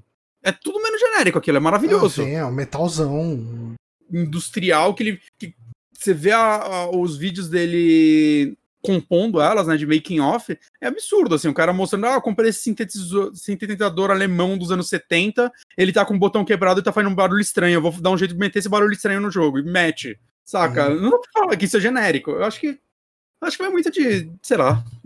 Não, mas, assim, os jogos AAA, eles tendem a ter essa trilha orquestrada e... É, Sim, porque uh, o jogo AAA americano ele tenta replicar uma experiência cinematográfica porque é a, a fonte do grandioso para a indústria ocidental, eu acho. É. Então uma coisa puxa a outra. Assim, o, o num tracto, num, cara, é difícil ler esses nomes aqui. Num Tractatuzes aqui, ele tá falando, ah, mas e Bloodborne e Zelda, né? Algumas pessoas podem falar que de repente as, não, os temas de Zelda eh, têm referências de um ou outro, uma ou outra escola de anime. Eu, né? eu, acho que eu acho que tema de Zelda, na verdade, a referência é o próprio Zelda. Os temas de é Zelda o próprio vem, videogame, né? vem do que eles fizeram nos 8 bits que era uma escola de música completamente diferente. E hoje, quando eles vão fazer as versões orquestradas dos jogos novos, a referência ainda tá muito lá. Uhum. Mas assim, eu não tô falando que todo jogo japonês tá vindo de anime, né? Eu só dei um exemplo de, de temas que podem vir ou não de anime. Uhum. Saca? É, Bloodborne também concordo, é uma parada completamente diferente. Né? Tem, tem muita gente de lá que é, sei lá, maestros mesmo, né? Como acho que o Nobuo Yamato é maestro, uhum. o compositor do Dragon Quest também. Né? Não sei, cara, acho que é só a forma diferente como os dois cenários andaram, assim como eles andaram de formas diferentes para arte, andaram de forma diferente para narrativa, saca? Eu acho que é, é, é, é. diferente, assim, é, não, hum. não, tem muito. É. Próxima pergunta. Qual a fanbase mais insuportável dos games e por que a de Souls? Ah, você sabe que eu nunca enxerguei a fanbase de Souls como insuportável? Eu, eu acho que a fanbase de Souls, falando sério, assim, é uma das mais calorosas no sentido. Sim. Cara, você entra no Twitter e fala. estou começando Dark Souls. Ah, tudo bem, alguns podem ser chatos porque eles vão querer te ajudar demais, mas é a fanbase que os caras, as pessoas vão Eles chegar. te abraçam, né, cara? Eles te abraçam, eles ficam felizes que você tá jogando Souls, tipo, não, legal, sei lá o que lá, ó, tem. Você posta, puta, não tô conseguindo passar desse chefe. Vai chegar alguém e te falar, mano, tenta tal coisa. Uhum. Saca? É a fanbase que não enche o saco. É, eu- eu- Ele- Eles tentam ajudar, então eu Cara, não acho. a, a- a fanbase mais insuportável dos games é amante de console. É. Console e PC. De console. PC, E de PC. PC, Não, é eu acho amante, amante de plataforma. Tipo, que- Mas PC ganha um pontinho. se você assim, ó. ama um jogo, você eh, geralmente você vai falar o quanto esse jogo é legal, o que, que ele tem de bom, a, a história dele, você vai falar das coisas boas. Se você ama um console ou um Uma plataforma. uma plataforma, a sua vida vai ser ficar mostrando como essa plataforma é melhor que as outras e como as, as outras plataformas são uma bosta. E, e você tem que ficar se, se justificando pra, no final de contas, tudo é uma caixa que você vai ligar num monitor ou numa TV pra jogar joguinho. E você tá lá pensando demais em cima, tentando justificar o gasto que você teve em cima de uma dessas caixas. Sabe? Eu acho que é a pior fanbase que tem. Tipo, é, Em paralelo tem uma outra eu caixista, é, é qualquer um desses, é, é PC, Master Race, é, Nintendista, é, Em paralelo, eu vou trazer a outra que é também acho que tão chata quanto. Que eu não vou ter de cabeça nenhum jogo específico agora. Mas é aquela que acha que o jogo dela é fantástico e quando você não gosta, ela fala que você não entendeu. Ou você jogou errado. Saca? A galera elitista de, de tal jogo. hum, É também extremamente mala. é. Eu acho que isso acontece bastante em cinema, né? Você não entendeu o filme, por isso. Sim, que- cinema é, tem pra caralho. isso. Mas em jogo já, já, já tem uns. Já tem. uns malinhos. Kojima, né? Próxima pergunta. Próxima pergunta. Quais empresas ou jogos vocês acham que não têm o reconhecimento que merecem? É o contrário do overrated. Mas, mas aí eu gosto. Porque aí você não sim. tá tentando diminuir nada. Você tá falando que algo poderia ter As mais pessoas sucesso. poderiam prestar mais atenção nisso. É, exato. Aí a gente tá valorizando algo e não tentando derrubar algo. Uhum. Hum, Eu, eu acho, honestamente, é, que- é que é meio complicado, porque eu acho que é uma coisa que meio que se retroalimenta. Ah, mas eu vou falar a franquia e depois eu vou explicar um pouquinho melhor, tentando não tomar muito tempo. Eu acho que Hitman cai um pouco nisso. Ah, Ok. Mas, ao mesmo tempo, eu acho que Hitman não tem o investimento para ele expandir mais, mas quando ele tem esse investimento, ele não consegue justificar ah, uma ampliação no reconhecimento, sabe? Ele tem um caso de ovo do ovo e da galinha. Eu acho que o Hitman tá no lugar onde ele tem que estar, mas É, eu é, ele, mas eu acho que ele podia ter um pouquinho mais de reconhecimento e de carinho. é, eu concordo. É tipo. É, que- é, que é um negócio que eu falo muitas vezes. Assim, tem jogo que eu prefiro que tenha limitações de orçamento. Eu, eu falo isso muito de, de filme também, principalmente Uhum. de terror. Porque quando o orçamento é muito alto, ele tem que agradar mais gente. Pra agradar mais gente, ele vai ter que abrir mão do que faz ele bom. Uhum. Claro, no mundo ideal, Hitman ia ter o orçamento de Cyberpunk pra fazer o que Hitman deve fazer. Uhum. Isso nunca ia dar certo. Saca? O que ia acontecer é que alguém ia falar, mano, mas você tá de sacanagem que você quer lançar um jogo stealth de 200 bilhões. É. Você vai ter que botar uns tirinhos aí. Saca? É a mesma coisa que Souls acontece, né? Tipo, eu acho que Souls é uma franquia que sabe escolher muito bem onde gastar dinheiro, normalmente na jogabilidade, no level design. Poderiam colocar um pouquinho mais de otimização, que todo jogo roda mal, mas, saca? É, tipo, eles não vão ter os gráficos mais tops da geração, as texturas 8K, os caralho. Saca? É Porque, por mais que Souls seja um negócio gigante, ele ainda não vende igual um Assassin's Creed. Uhum. Saca? Mesmo ele sendo talvez mais importante que Assassin's Creed para as últimas gerações em influência. Aham. Agora, que jogo merecia mais? Porra, Metroid, né? Sempre vendi meio mal. tadinho. Nossa, Metroid. Todo mundo ama Metroid, Metroid ninguém é joga um- Metroid. Metro- Mas Metroid- Me- Todo mundo gosta de Metroidvania, pouca gente jogou Metroid, né? Eu- Mas acho que Metroid precisa do amor da mãe dela primeiro, né? Que Pois Nintendo é. não ama ele. Co- co- É Como que, gente é que, de novo, né, o Metroid ele tem aquela questão de que ele não vende o que a Nintendo espera que ele venda. Ah, embora- O Prime 1 vendeu bem. Acho que só. É, então. Mas enfim, Mas- próximo. É, tem muitos jogos assim. Porque tem tanto reacionário na cena de metal atual, o que diabos aconteceu?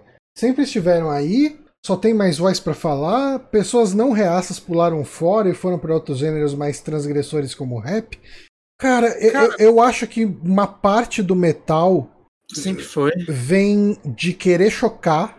E no querer chocar, ele tem que ser do mal. E no ser do mal, ele vai ser reacionário, ele vai odiar todo mundo. E ele vai querer que todo mundo morra. Eu não sei, cara, porque eu tô vendo isso mais da galera que já tá em cima e não precisa mais disso. Hum. Saca? Eu não sei. É assim, é que, é que é foda que eu acho que a gente acaba batendo o olho e peneirando só as coisas ruins. Uhum. Saca? É, tem reaça pra caralho no metal, mas assim como em todo gênero, eu acho. Eu acho que, eu acho que o mundo tá num, num, num momento meio reacionário em vários pontos. É, então. Mas eu acho que isso fica mais evidente no metal, porque o metal já é, por definição, um estilo agressivo. E se você vê um cara agressivo gritando coisa reacionária, é, é que, é chama que eu, mais tipo, atenção.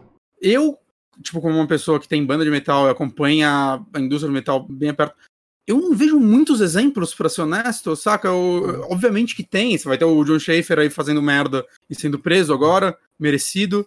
É, mas eu, eu vejo, eu vejo muito mais gente apontando o dedo e falando esse cara fez merda do que o contrário. Uhum. Na indústria mesmo, saca? É. Então, eu não sei. Eu não sei se é porque eu, as bandas que eu escuto tendem a, a ser de pessoas mais vocais contra as merdas que estão acontecendo, né? Mas eu não, eu não sei, eu realmente não sinto isso. Hum. Quase toda banda que eu vejo assim grande é. Saca? Aí eventualmente vai vir, lá, sei lá, o Digão do Raimundos começou a falar merda aí. Saca? Mas parece que são casos mais. são mais exceções do que regras. Eu, eu, de verdade, eu não saberia dizer porque eu, eu meio que abandonei a cena de metal, ah, de ir atrás de opinião de músico e etc. E os poucos músicos que eu vejo aqui e ali, eles costumam ir mais pro lado do isentão do que pro reaça.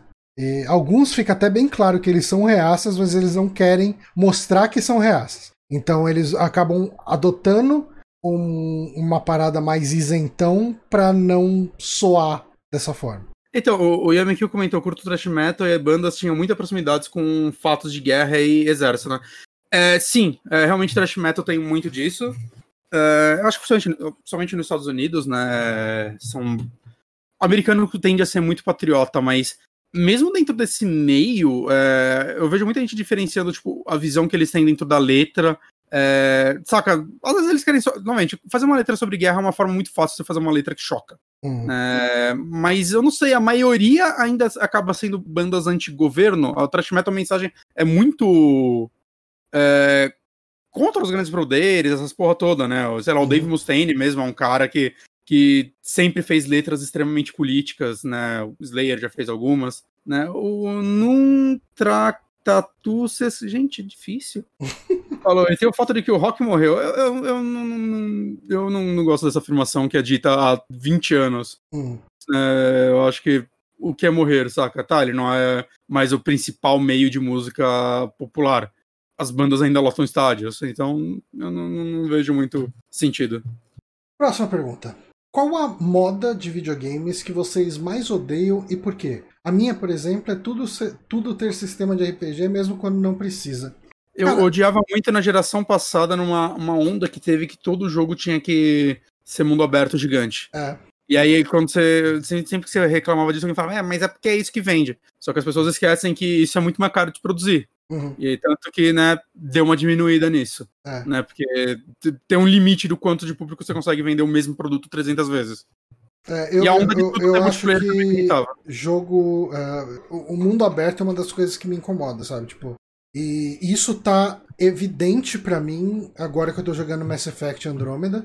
Ah, eu, eu acho que foi uma decisão bem consciente deles de chegar e falar, ok, como que a gente consegue ampliar o que foi Mass Effect 3, né? Ah, vamos transformar esse jogo no mundo aberto. É, e, e ele tem mapas muito grandes que você faz muitos nadas nesses mapas, sabe?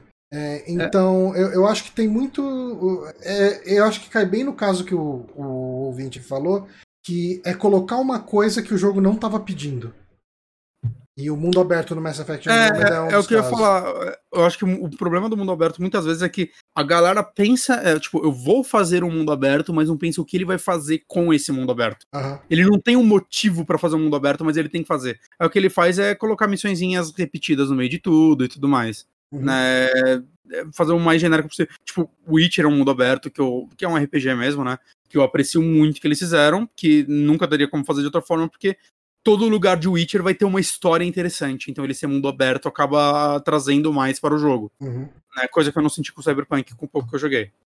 É. Mas essa é uma. Não, mas o, o, Cyberpunk é um jogo que ele precisava ser mundo aberto, porque a, o, o, cenário urbano de Cyberpunk é um dos grandes assets dele.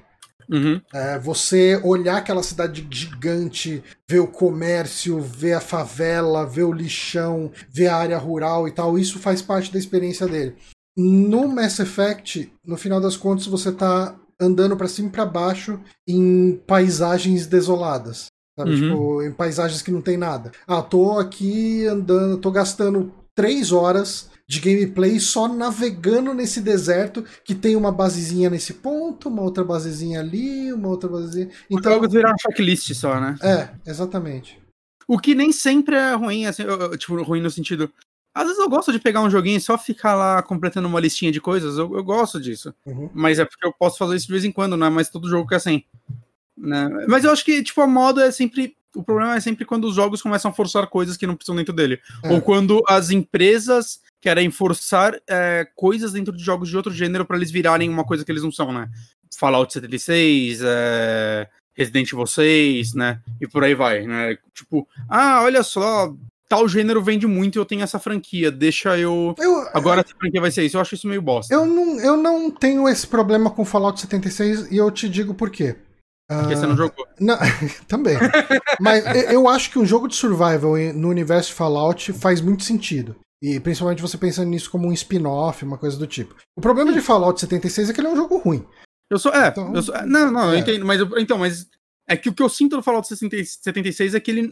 Não foi tipo, oh, vamos fazer um spin-off, chegou essa ideia. Foi tipo, ou oh, Survival tá dando certo, hein? Hum. Faz um Fallout assim. Saca? Eu, eu, eu, não sinto que foi é, uma. É, é eu, eu adoro spin-offs. Então, puta, eu, eu entendo o que você falou, uhum. mas na minha opinião, talvez. Uh, uh, eu acho que essa conversa surgiu de um jeito diferente. Hum. Uh, eu, eu consigo ver os caras falando assim: caralho, cara, sabe o que, que ia ser foda? Um survival de Fallout nesse universo pós-apocalíptico, porque já é um universo que demanda a sobrevivência nesse, tipo as pessoas, a gente tá sempre vendendo desde o começo que as pessoas estão morrendo, estão se matando para sobreviver nesse ambiente pós-nuclear. Falou, caralho, que ideia boa, vamos fazer isso. E chegou na hora de executar, eles não fizeram, não usaram não. o setting que eles tinham para nada. Sabe? Uhum. Tipo, mas acaba caindo no mesmo resultado, independente de como surgiu a ideia, a, o final das contas, a execução acabou sendo a mesma é, coisa. É, e, às vezes dá certo, como no caso de um Hyrule Warriors da vida, que é. eu. É um, é um, mas ele é um spin-off, saca? Uhum. Eu acho que o meu problema é com Resident Evil 6, por exemplo, né? Que ele não é um spin-off, ele é um jogo numerado, ele era o próximo grande Resident Evil. Uhum. É. Próxima pergunta. Qual o melhor sanduíche? Hum. Aí fudeu, hein? Cara, ó, eu adoro, adoro. E essa é uma das grandes saudades que eu tenho do mundo antes da pandemia, porque eles não entregam aqui em casa. Eu adoro o Bauru do Ponto Chique. Né? O Bauru Nunca do ponto... fui. Tenho muita vontade de. Cara, tem, assim, eu não quero criar. Você gosta de rosbife? Gosto. Assim, porque eu, eu sei de muita gente que foi lá e daí a pessoa nunca teve muito, muito amor por rosbife né? Porque fala, ah, é aquela carne seca, tipo, não é molhadinho que nem um hambúrguer, atum sabe? com mel, eu quero. Atum com mel deve ser bom, deve ser bom. Ah, eu quero, eu quero. Uh, e daí quando vai comer se decepciona. Mas qual é que é do, o, o Bauru do Ponto Chique, né? O, o famoso Bauru original. Ele é um pão francês com fatias de rosbife, uh, picles de pepino, tomate e o queijo ele faz um, um lance que dá, dá para fazer em casa, dá um trabalhinho, mas basicamente é você pegar três queijos diferentes. Eu não lembro quais são os que ele usa. Acho que é mental, Gouda e algum outro, sabe? Tipo, eu lembro que eu, que, que prato, tinha uma revista é. que falava exatamente desse lanche, tinha entrevista com os caras e tal. Eu ficava é. lendo falando, eu vou nessa porra. E tinha a receita lá, eu ficava tipo, babando lendo o negócio. Então, e, daí, como que eles fazem com o queijo? Uh, ao invés de você simplesmente ir lá e fritar, é, esses queijos, tipo, joga três fatias desse queijo junto e frita elas junto e joga em cima do pão. Eles colocam uma quantidade obscena desses três queijos numa panela, numa frigideira e joga água junto, né? Então, o queijo ele não faz uma crosta, ele fica simplesmente como se fosse um creme de três queijos uniforme e bem fofinho. E daí ele joga esse creme de queijo em cima da, do, do Oh. Cara, é, eu amo esse sanduíche. Eu amo esse sanduíche.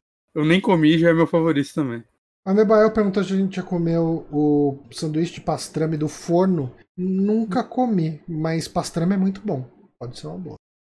E eu, eu gosto muito, muito, muito de x-salada. Tipo, eu tive a época de hambúrguer cheio de coisa, bota isso, bota aquilo, não sei o quê. Hoje em dia, cara, eu amo um x-salada. Pão, hambúrguer, uma fatiazinha de, alf de, pão, hambúrguer, queijo, uma folhinha de alface, uma fatiazinha de tomate e tamo legal. Sim, é, é, eu, eu gosto de colocar algumas coisas nele, mas eu, eu, tipo, não gosto de colocar muitos ingredientes, Aham. Saca? Fazer aquele lanche desse tamanho gigante. Né? Eu, eu gosto, tipo, alguns, tipo, tipo geleia de pimenta no, no Legal. sanduíche, fica muito. Uhum. Saca? Mas aí eu não vou colocar, tipo, 30 geleias e. Geleia de pimenta, molho barbecue, ketchup, mostarda. Aí joga cinco queijos diferentes. Não, não, porque vira, tipo, vira um. Você não sente o gosto uma de nada. É. É, vira uma parede de sabor que não, não é um sabor específico, né? É Aham. bom você pegar ingredientes que, tipo, cada um tem uma característica e se monta certo. Eu, eu curto muito o, o rúcula, tomatinho seco. Hum, É da hora. bom, bom. Agora, só falando um sanduíche fácil de comer que eu como com uma frequência grande, é o famoso pão com mortadela. Você esquenta na Uhum. chapa, monta, na, na chapa, no caso, na frigideira, mortadela com queijo, bota no, no pão, fica delícia. Simples e direto. Delícia. Próxima pergunta. Acham que nessa geração do PlayStation 5 vamos ver mais variedade nos exclusivos da Sony? Ou o time que tá ganhando não se mexe? Eu não sei, cara. Ah. Depois desse fechamento da Japan Studio, eu tô achando que a gente vai ver menos variedade. Então, e tipo, eu acho que a geração passada a gente já teve menos variedade do que na geração PlayStation 3. Aham, também acho. Saca? É... E se pá, menos jogos. Ah, né? A Sony que tá, tá focada cada vez em fazer produções mais caras e demo... Tipo, a gente teve um jogo na Naughty Dog. É. Só na geração Ah. passada, enquanto na anterior a gente teve quatro. Não, Uncharted 4, né? Da, da passada? Ah, é verdade, Uncharted 4. Teve dois. E Lost Legacy é um spin-off. É. Verdade. mas, assim, Sim. jogo, jogo full mesmo. Tipo, na, na geração do Play 3 a gente teve três Uncharted e o Last of Us. Uhum. Nessa a gente Uma- teve. Duas franquias novas, inclusive. É, Nenhuma franquia nova na geração PlayStation 3. nenhuma saca? franquia. Exatamente. É, sei lá, você pega a Sucker Punch, ela fez o Infamous e o Ghost of Tsushima. Sabe, começo e final da geração. Foi um, um espaço de. Eu acho que a Insomnia que vai entregar mais coisas, né? Porque ela cresceu, tipo, desde que pra ela parece que ela cresceu, ela tem mais times lá dentro, né? Então vai ter o time do Ratchet Clank e o time do, do Homem-Aranha. Então é possível que tenha mais. Talvez o time do Ratchet Clank que vai fazer algo diferente depois. Eu não, não imagino que eles vão ficar emendando um Ratchet Clank no outro. Uhum. Mas eu, eu não sei, cara, eu não. Eu não, eu não, não consigo ver um cenário em que a Sony. eu adoraria, mas eu não consigo ver um cenário atual, a Sony. Estúdios internos da Sony fazendo muitas variedades. É. O que eu consigo ver mais é a Sony financiando, publicando jogos tipo o que tá acontecendo com Kina, saca? Que Uhum. é um jogo exclusivo para ela no console, né? No, vai sair para PC também. Né, eu consigo ver a Sony fazendo mais isso, mas botar os estúdios internos dela para trabalhar, como o Johnny falou, depois da Japan Studio fechar ainda. É, eu, eu acho que a gente vai ver uma retração. É, a- a- o estúdio do, do Astro's Playroom ele continua aí, né? Sim. É, boa parte da galera da Japan Studio foi para ele e tal. Seria muito legal ele virar o estúdio de fazer experiências novas na, na Sony, porque ele já se provou muito competente com isso. Uhum. Mas eu, eu não sei, eu não sei o que esperar. Provavelmente ele deve estar muito focado no novo VR, né? Eles devem estar produzindo muito jogo pra ele pra quando Então, sair daqui a é. dois anos. Próxima pergunta. Qual foi a melhor geração de videogames? Outra pergunta que sempre volta e às vezes eu penso de forma diferente. Vamos, vou responder sem pensar muito, porque quando ela voltar, talvez eu pense outra coisa. Ahn, Play 3, Xbox 360. Eu acho que eu, eu gostei muito dessa geração. Joguei muita coisa diferente. Eu acho que a gente teve muita, quebra, muita quebra de paradigma, muito tipo de jogo que nunca tinha tido antes. A gente teve a entrada dos jogos independentes. Ah, eu acho que foi a geração de, de quebrar paradigma, acho que foi a melhor. É bizarro que eu tô começando a ver essa geração um pouco diferente hoje, porque pra mim é um pouco contrário, assim. Eu acho que ela foi uma, uma geração meio perdida, no sentido, saca? Teve um momento dela que todo jogo era um jogo de guerra cinza. Hum. Né, eu consigo ver várias fragmentações de momentos dela e eu sinto que ela quebrou mais paradigmas nos últimos anos, quando ela começou a se encontrar. Mas, saca, foi, o, foi a geração em que estudos japoneses foram o pior momento para eles. Sim, sim, sim. Saca, a Square Enix, a Capcom, eu acho que elas lançaram muitos jogos ruins nessa época. Uhum. Uh, então eu não sei. Eu sou uma pessoa que eu acho que sempre o atual é o melhor, saca? Eu, tipo, não dá pra falar da geração atual PlayStation 5 porque ela mal começou, mas eu não sei, cara. Eu acho que videogames são uma, é uma mídia ainda tão imatura que tá evoluindo tanto que. Eu não sei, eu, eu não consigo pensar que a geração PlayStation 3 foi melhor que a passada. Eu gosto, eu tenho muitas saudades do, dos momentos mais experimentais da era PlayStation 1, PlayStation 2, Dreamcast, saca? Que eram consoles que lançavam coisas muito esquisitas, assim, que hoje em dia é muito mais raro, né? Hoje em dia um indie ou outro faz, mas ainda assim, saca? É, tinha coisas muito peculiares uhum. que foram morrendo mas eu, eu, gosto da maturidade que a geração passada alcançou em muitos momentos. É. Saca? Eu, mas eu, narrativa. Eu, eu acho que vai demorar para eu considerar a geração passada a melhor. Uhum. É, eu acho que a geração passada foi uma geração de, principalmente, refinamento da geração anterior a ela. Uhum. É, eu acho que, tipo, eu consigo ver valor de revolução em NES, em Super NES, em Play 1, né? Em, em, uh, em, Play 2, eu acho que Play 2 ele, ele foi um aprimoramento muito considerável. Play 3 e, e Xbox 360 foi a chegada do HD, foi a chegada do Indie, foi a entrada do online. Uh, e a geração passada foi, uh, eu acho que foi tímida a evolução entre Play 3 360 e Xbox One Play 4. Foi um aperfeiçoamento, mas eu acho que é um aperfeiçoamento mais tímido do que Play 1 para Play 2, por exemplo. Então, e, e, isso é bizarro, que eu acho que isso tende muito a piorar, né? Porque eu acho que muito. O culpado maior disso é. É muito caro fazer um jogo em dia. Ah. Um, tipo aí. Saca? Então, cada vez a gente vai ver menos coisas experimentais, coisas tentando inovar, a gente vai ver jogos tentando ser tipo o próximo Last of Us. O, o, num Tractoses lá do, do chat, ele perguntou se a gente acha que o DualSense pode ser uma inovação valiosa. O maior problema do DualSense é que ele tá só no Play 5, né? É. Então, assim, se você tem um multiplataforma, você vai gastar um dinheiro desenvolvendo uh, a tecnologia dele. Então, mas é, é, é, é raro, né? Que... Não é todo mundo que vai não, fazer isso. Cara, eu não sei, porque o que eu já vi, tipo, na internet, deles falando é que é fácil implementar. Saca? Já, hoje em dia, nos jogos, já existe é, uma equipe, uma equipe não, uma pessoa, não sei, é, dedicada ao Rumble dos jogos. Uhum. Né? A pessoa que vai. Cada momento da programação ela vai colocar, essa parte vai virar o controle. Talvez essa pessoa só vai ter mais trabalho agora, um pouco. Uhum. Mas eu não sei, parece. Normalmente, todo jogo third que eu joguei tem alguma função no DualSense. Uhum. Então não, não parece que é algo tão saca, que vai ter que reinventar o sistema deles, como seria, sei lá, a tela do Wii U. eu não sei. Assim, eu fui jogar, por exemplo, Hitman 3, eu joguei um pouquinho, e eu não senti nada do, do, do DualSense nele. Você não atirou? É, ok, mas... Ué. É que assim, o Dual, a experiência que eu tive com o DualSense com o Astrobot me deixou mal acostumado. Não, tá, mas aí eu acho. Assim, naquele nível a gente não vai ver porque ele usa todas as funções do controle. Hum. Mas, sei lá, os gatilhos já estão sendo bem usados. Né? Tem um jogo ou outro que vai usar a vibração dele de uma forma diferente. Eu não, eu não acho que vai mudar paradigmas, né? Mas eu acho que vai ser só alguma coisa. Mas eu acho que ele é uma tecnologia com potencial de mudar paradigma, mas infelizmente tá relegado só ao Play 5. Eu acho que ele é um, eu acho que o potencial de mudar paradigma vai estar tá quando tiver um VR com algum controle mais pensado para isso, que a gente pode ter algo tátil ah. no VR, uhum. que eu acho que pode ser muito foda. Mas ok. Próxima pergunta. Quais são os seus pratos favoritos ou comfort food? Cara, eu gosto muito de hambúrguer. Né? É... Eu... Lamen se tornou uma das minhas comidas favoritas. Lamen é muito bom. Eu tô com um muitas lamen... saudades de Na Liberdade. Um lamen bom é, é algo sensacional. Eu, vou, eu, eu, tem um restaurante que tá entregando aqui, lá da Liberdade. Eu gosto muito. 40 minutos, mas chega. Eu gosto muito de ceviche do tem um restaurante que talvez ele entregue na sua casa. Ceviche. Hã? O que é ceviche? Ceviche, ele é tipo. É, é como se fosse uma salada de peixe cru apimentado. Ok, eu tô vendo as fotos aqui. É. Eu já comi isso. Uh, talvez entregue na sua casa. Eu não sei se ainda existe. mas tinha um rinconcito peruano lá no. no, no Tatuapé. Uh, tal, eu não sei se é perto o suficiente para entregar na sua casa. Mas dá uma olhadinha no. É que assim, é caro pra cacete. Isso que fode. Mas tem um rinconcito peruano lá na. Pelo menos tinha, eu fui lá uma vez. Lá no Tatuapé. E é maravilhoso, cara, o ceviche deles. É muito, muito bom. Fiquei curioso.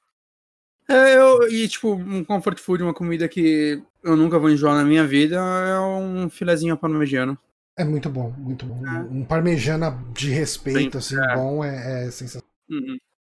Uh, próximo. Qual a cor dos olhos do Johnny? Castanhos. Próxima pergunta. Existe algo que se que quando vocês batem o olho automaticamente mata a vontade de jogar barra assistir algo? É, tem um algo hum. repetido. Tem algo quando vocês batem o olho automaticamente mata a vontade. Você viu. Tá treino... afim de consumir uma coisa e você vê o negócio falando. Você vê, okay. hum, não quero mais. Ah, não. Tem muita coisa que faz o contrário comigo, mas assim. Ah, pra jogo. Jogo legal pra caralho, não sei o quê. Ah, é um survival multiplayer. Ok, não vou jogar isso. Ah, tá, tá. Eu pensei que era algo tipo. Ah, adoro Zelda. Eu abro um trailer, assisto e falo, ah, tá ok. Saca? Tá, é uma coisa que automaticamente me mata, tá? O jogo ser survival, ou... Tem jogos assim que eu gosto, mas escrever o que é procedural, automaticamente fica. Hum, dá uma preguiça, roguelike, saca? Tem jogos legais assim. Cara, se... é, mas, mas quando eu leio esses termos, automaticamente me dá um. Pra mim, ó, ah, 70 a 90 horas. Eu, assim, é, é, assim, tipo, eu tô vendo esse jogo pela primeira vez, eu não conheço a franquia, eu tô, eu tô conhecendo ele agora. Hum, que gráficos interessantes, que, que mundo bacana, que mecânicas legais. Ah, então, ele é, cara, 80 horinhas você mata. Eu falo, ah, não. Não, não. 80 horas é, é, pra jogo assim, tipo. Agora nem isso, mas um tempo atrás seria, ó, Fallout novo. Fala, ok, vou ter que guardar 80 horas para jogar Fallout. Hoje em dia eu pensaria duas vezes. Mas, uhum. enfim, 80 horas é jogo pra franquia que eu conheço, confio e falo, ok, vamos lá. Ou que pareça ser né, a nova inovação do, é, mundo que exato, você quer. Exato. Agora, em cinema tem vários, assim, que às vezes eu tô vendo um trailer aparece o nome do diretor e eu falo, ah, eu tô um pouquinho assim com o Nolan agora. Tô vendo assim, é o novo filme do Nolan. Tipo, ah, boa, assim, de boa. Spielberg, eu vejo o nome dele e falo, ah, tô de boa. Só que tem uns diretores que hoje em dia eu tô de boa. Uhum. Beleza. Veja um trailer de filme de terror e no trailer começa a jumpscare. Nossa. Já, já, já, ok. Dos criadores de Annabelle. Ah, saca? É, tem, coisas que escrevem e eu já falo, foda-se. Quais suas desenvolvedoras favoritas atualmente? Nintendo. Nintendo. Nintendo, From Software. Agora dá um calafriozinho falar assim de Project Red, mas eu ainda respeito ela. Ah, pra mim, Nintendo, Naughty Dog, uh, Dog Rockstar. Eye. Wadget Eye. Mas Rockstar é uma empresa que eu gosto muito dos últimos jogos dela. É fácil gostar deles que saem um a cada sete anos agora. Uhum. É... Ah, cara, acho que. É, talvez essas. Assim. É, e Nintendo é foda, né? Que a gente fala Nintendo, na verdade, são 300 estúdios lá dentro. Uhum. É todos. É... A Santa Mônica, Santa Mônica. É que assim, é foda que às vezes a gente confunde estúdio com jogo, né? Tipo, Santa Mônica. O último God of War é fantástico, eu gosto de alguns outros God of War, mas. Aquele jogo dos rabiscos é Santa Mônica também, não é? Do... Complicado, eu acho. É, saca, tipo, a Santa Mônica, assim, eu, eu, eu, gosto de God of War, eu não lembro de nenhum outro jogo Vamos dela. Ver. Santa Mônica Studios. Ah, Capcom, eu gosto muito da Capcom e da Square. Eu não gosto muito da Bethesda, mas eu gosto dos estúdios que ela é dona. Da Arkane. Mas favoritos? Acho que é os que a gente falou no começo. Everybody's Gone to the Rapture. Lembra desse ela... jogo? Lembro. The Order ela... 1886. Santa Mônica ela é... também. Ela não é publisher? Não sei. Eu acho que ela, é, ela é publisher. Co-desenvolvido. Eita. Co-desenvolvido com a Ready at Dawn. É, Ready at Dawn, que não sei se tá viva ainda. Enfim. É, na Wikipedia ela tem Games Developed e Games Incubated. Aí developer só tem tipo, um monte de God of War e é, um developer, exato. Mas whatever. É, Nintendo, Naughty Dog, Rockstar, essas empresas eu, eu, é. eu gosto muito. E, e, eu boto, aproveito para botar o Watch aí no meio, só para mandar esse amor para Watch Tie. A próxima pergunta. Peraí que eu minimizei aqui o. Ô, João. Feijoada completa com pé, orelha e rabo ou a versão só com as carnes nobres? Só carne nobre. Eu, eu como com tudo, mas talvez eu não como orelha. Eu, eu separo tudo. Eu- Na real, na real, tudo. na real, feijão preto com linguiça eu já tô feliz. É, aí. Próximo. Pretendem fazer algum programa especial sobre a geração passada? Com seus jogos favoritos? Discutir na geração mesmo? Seria legal. Ah, Não, né? Acho que agora a gente perdeu o timing, talvez. Já é um pouquinho do que a gente fez ano passado no sentido. Lembra quando a gente fez o- os jogos da década? De certa É. forma. Tá, cara. A gente só- cobriu ali, né? Eu, não- eu- eu prefiro gastar o tempo que a gente gostaria fazendo isso pegando, sei lá, vamos fazer um podcast sobre tal jogo. Aham. Saca? Que é, talvez é um pouquinho mais de trabalho, mas eu acho que é um conteúdo mais legal do que. Sei lá, vocês já, já acompanham nossos jogos favoritos toda semana, o que a gente fala, saca? Normalmente. Pois é. Se a gente elogia muito o jogo, ele entra na lista. Uhum. Não vejo muita relevância. Próxima pergunta aqui. O ano é 2077. Ah. E passando Fallout. Qual parto, na verdade deve ser parte, qual parte do seu corpo você trocaria por um órgão aprimorado? Olhos com 10 mil vezes de zoom, mãos de silicone para elas não enrugarem ao lavar louça, gancho nas coxas para elas levantarem a tampa do vaso para você não ter que levantar com as mãos na hora de tirar. A imaginação é o limite. É, bom, usando bem pouca imaginação, tipo, meu olho esquerdo, tchau, né? Que ele já não funciona direito mesmo. Uhum. Então me dá um, dá um olho biônico louco. E eu não quero um olho que pareça um olho normal, não, cara. Eu queria um olho muito louco mesmo. É, total minha coluna, pra ela parar de doer, botar uma coluna fodona assim. Que você, senta da forma que você quiser, ela não dói. Imagina que foda, Johnny. Você, levanta o peso que quer, nada, assim, nada. Você não sente nada. Uma coluna top ia ser louco. E uma barriga tanquinho. Sabe o que, eu também. gostaria? Eu gostaria de uma unidade de processamento que me permitisse ler livros sem sentir sono. Você queria instalar um Kindle no seu cérebro e ele só fizesse o É, download. É, é, tipo, fazer o download e falar, cara, ó, você chega lá, você bota, em 15 minutos você sabe a história inteira e fala, oh, que história bacana. Tipo o Matrix, né? I know Kung Fu. É, tipo isso.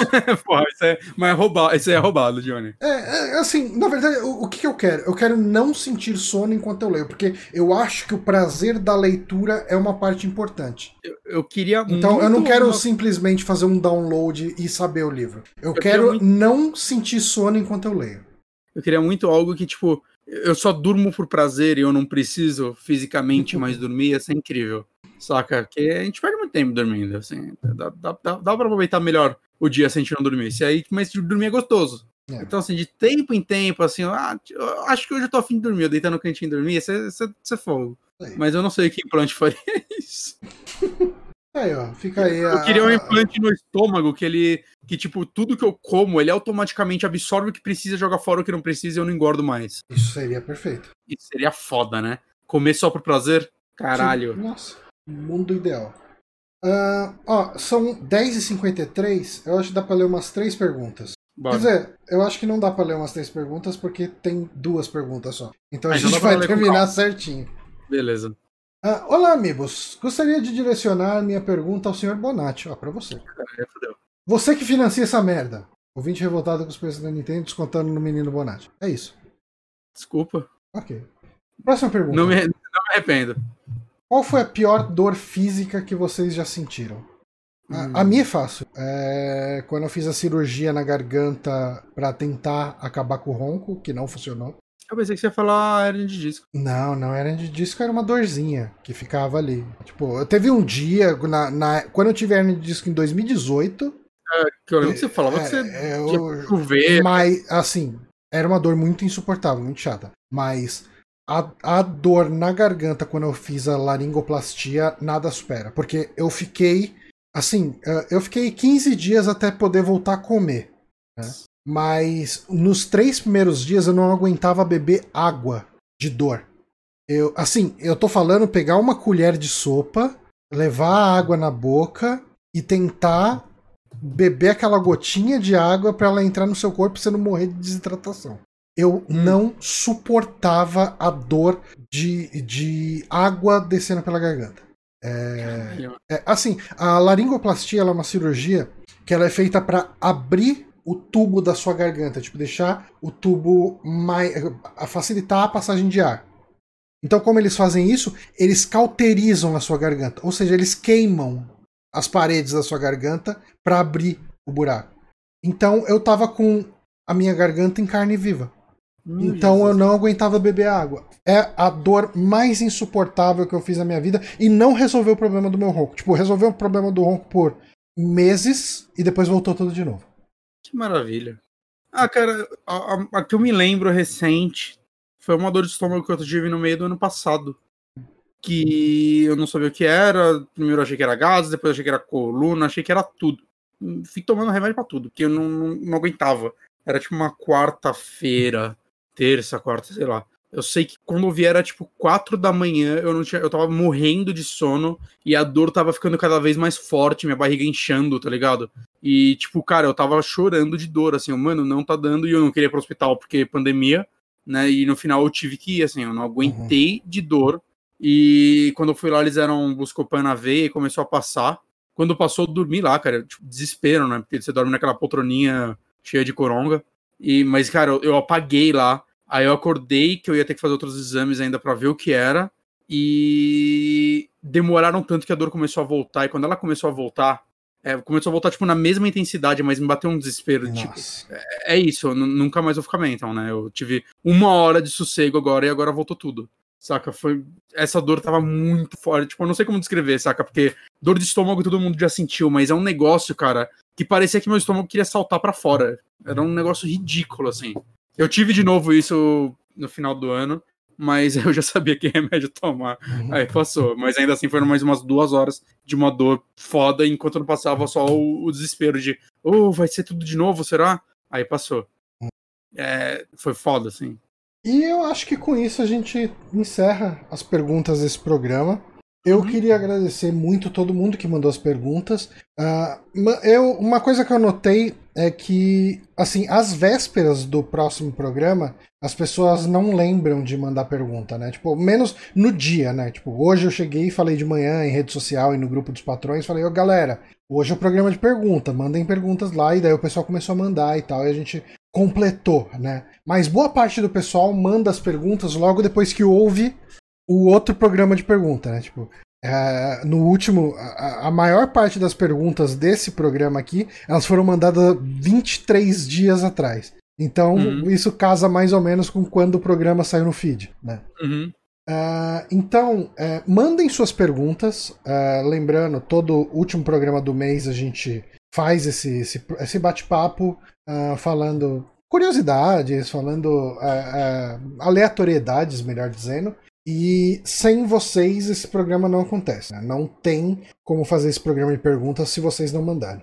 Uh, eu queria agradecer também o Glauber que assinou com o Prime uh, hoje aqui pra gente. Essas assinaturas do Prime elas ajudam muito o site continuar vivo. Então, muito obrigado. E, obviamente, todo mundo que ajuda a gente no apoia.se barra superamigos é o que paga a hospedagem do, do site, é o que paga a hospedagem dos podcasts. É por isso que a gente ainda tem o podcast sendo lançado mensalmente, semanalmente. Então, muito obrigado. Uh, esse episódio, você vai querer separar alguma pergunta para subir no YouTube? Ou... Então, eu tava pensando nisso, eu tô, tô com medo de ficar, tipo, perdido. Destoando muito, né?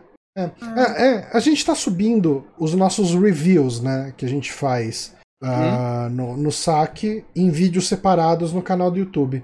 Esse podcast aqui eu acho que vai ser só uh, só a versão em áudio mesmo, né? Sim. Eu acho que é melhor, não sei. Uhum. Vocês falam também, né? Se a, galera quiser muito e tal. É porque no final das contas, cara, você vai ver tem tipo 20 views, né? Quando a gente sobe isso. Uhum. Uh, eu não sei. Tipo, acho que o pessoal pode ouvir a versão podcast. Não é ah. como se a gente tenha botado qualquer vídeo aqui para executar para o pessoal ver.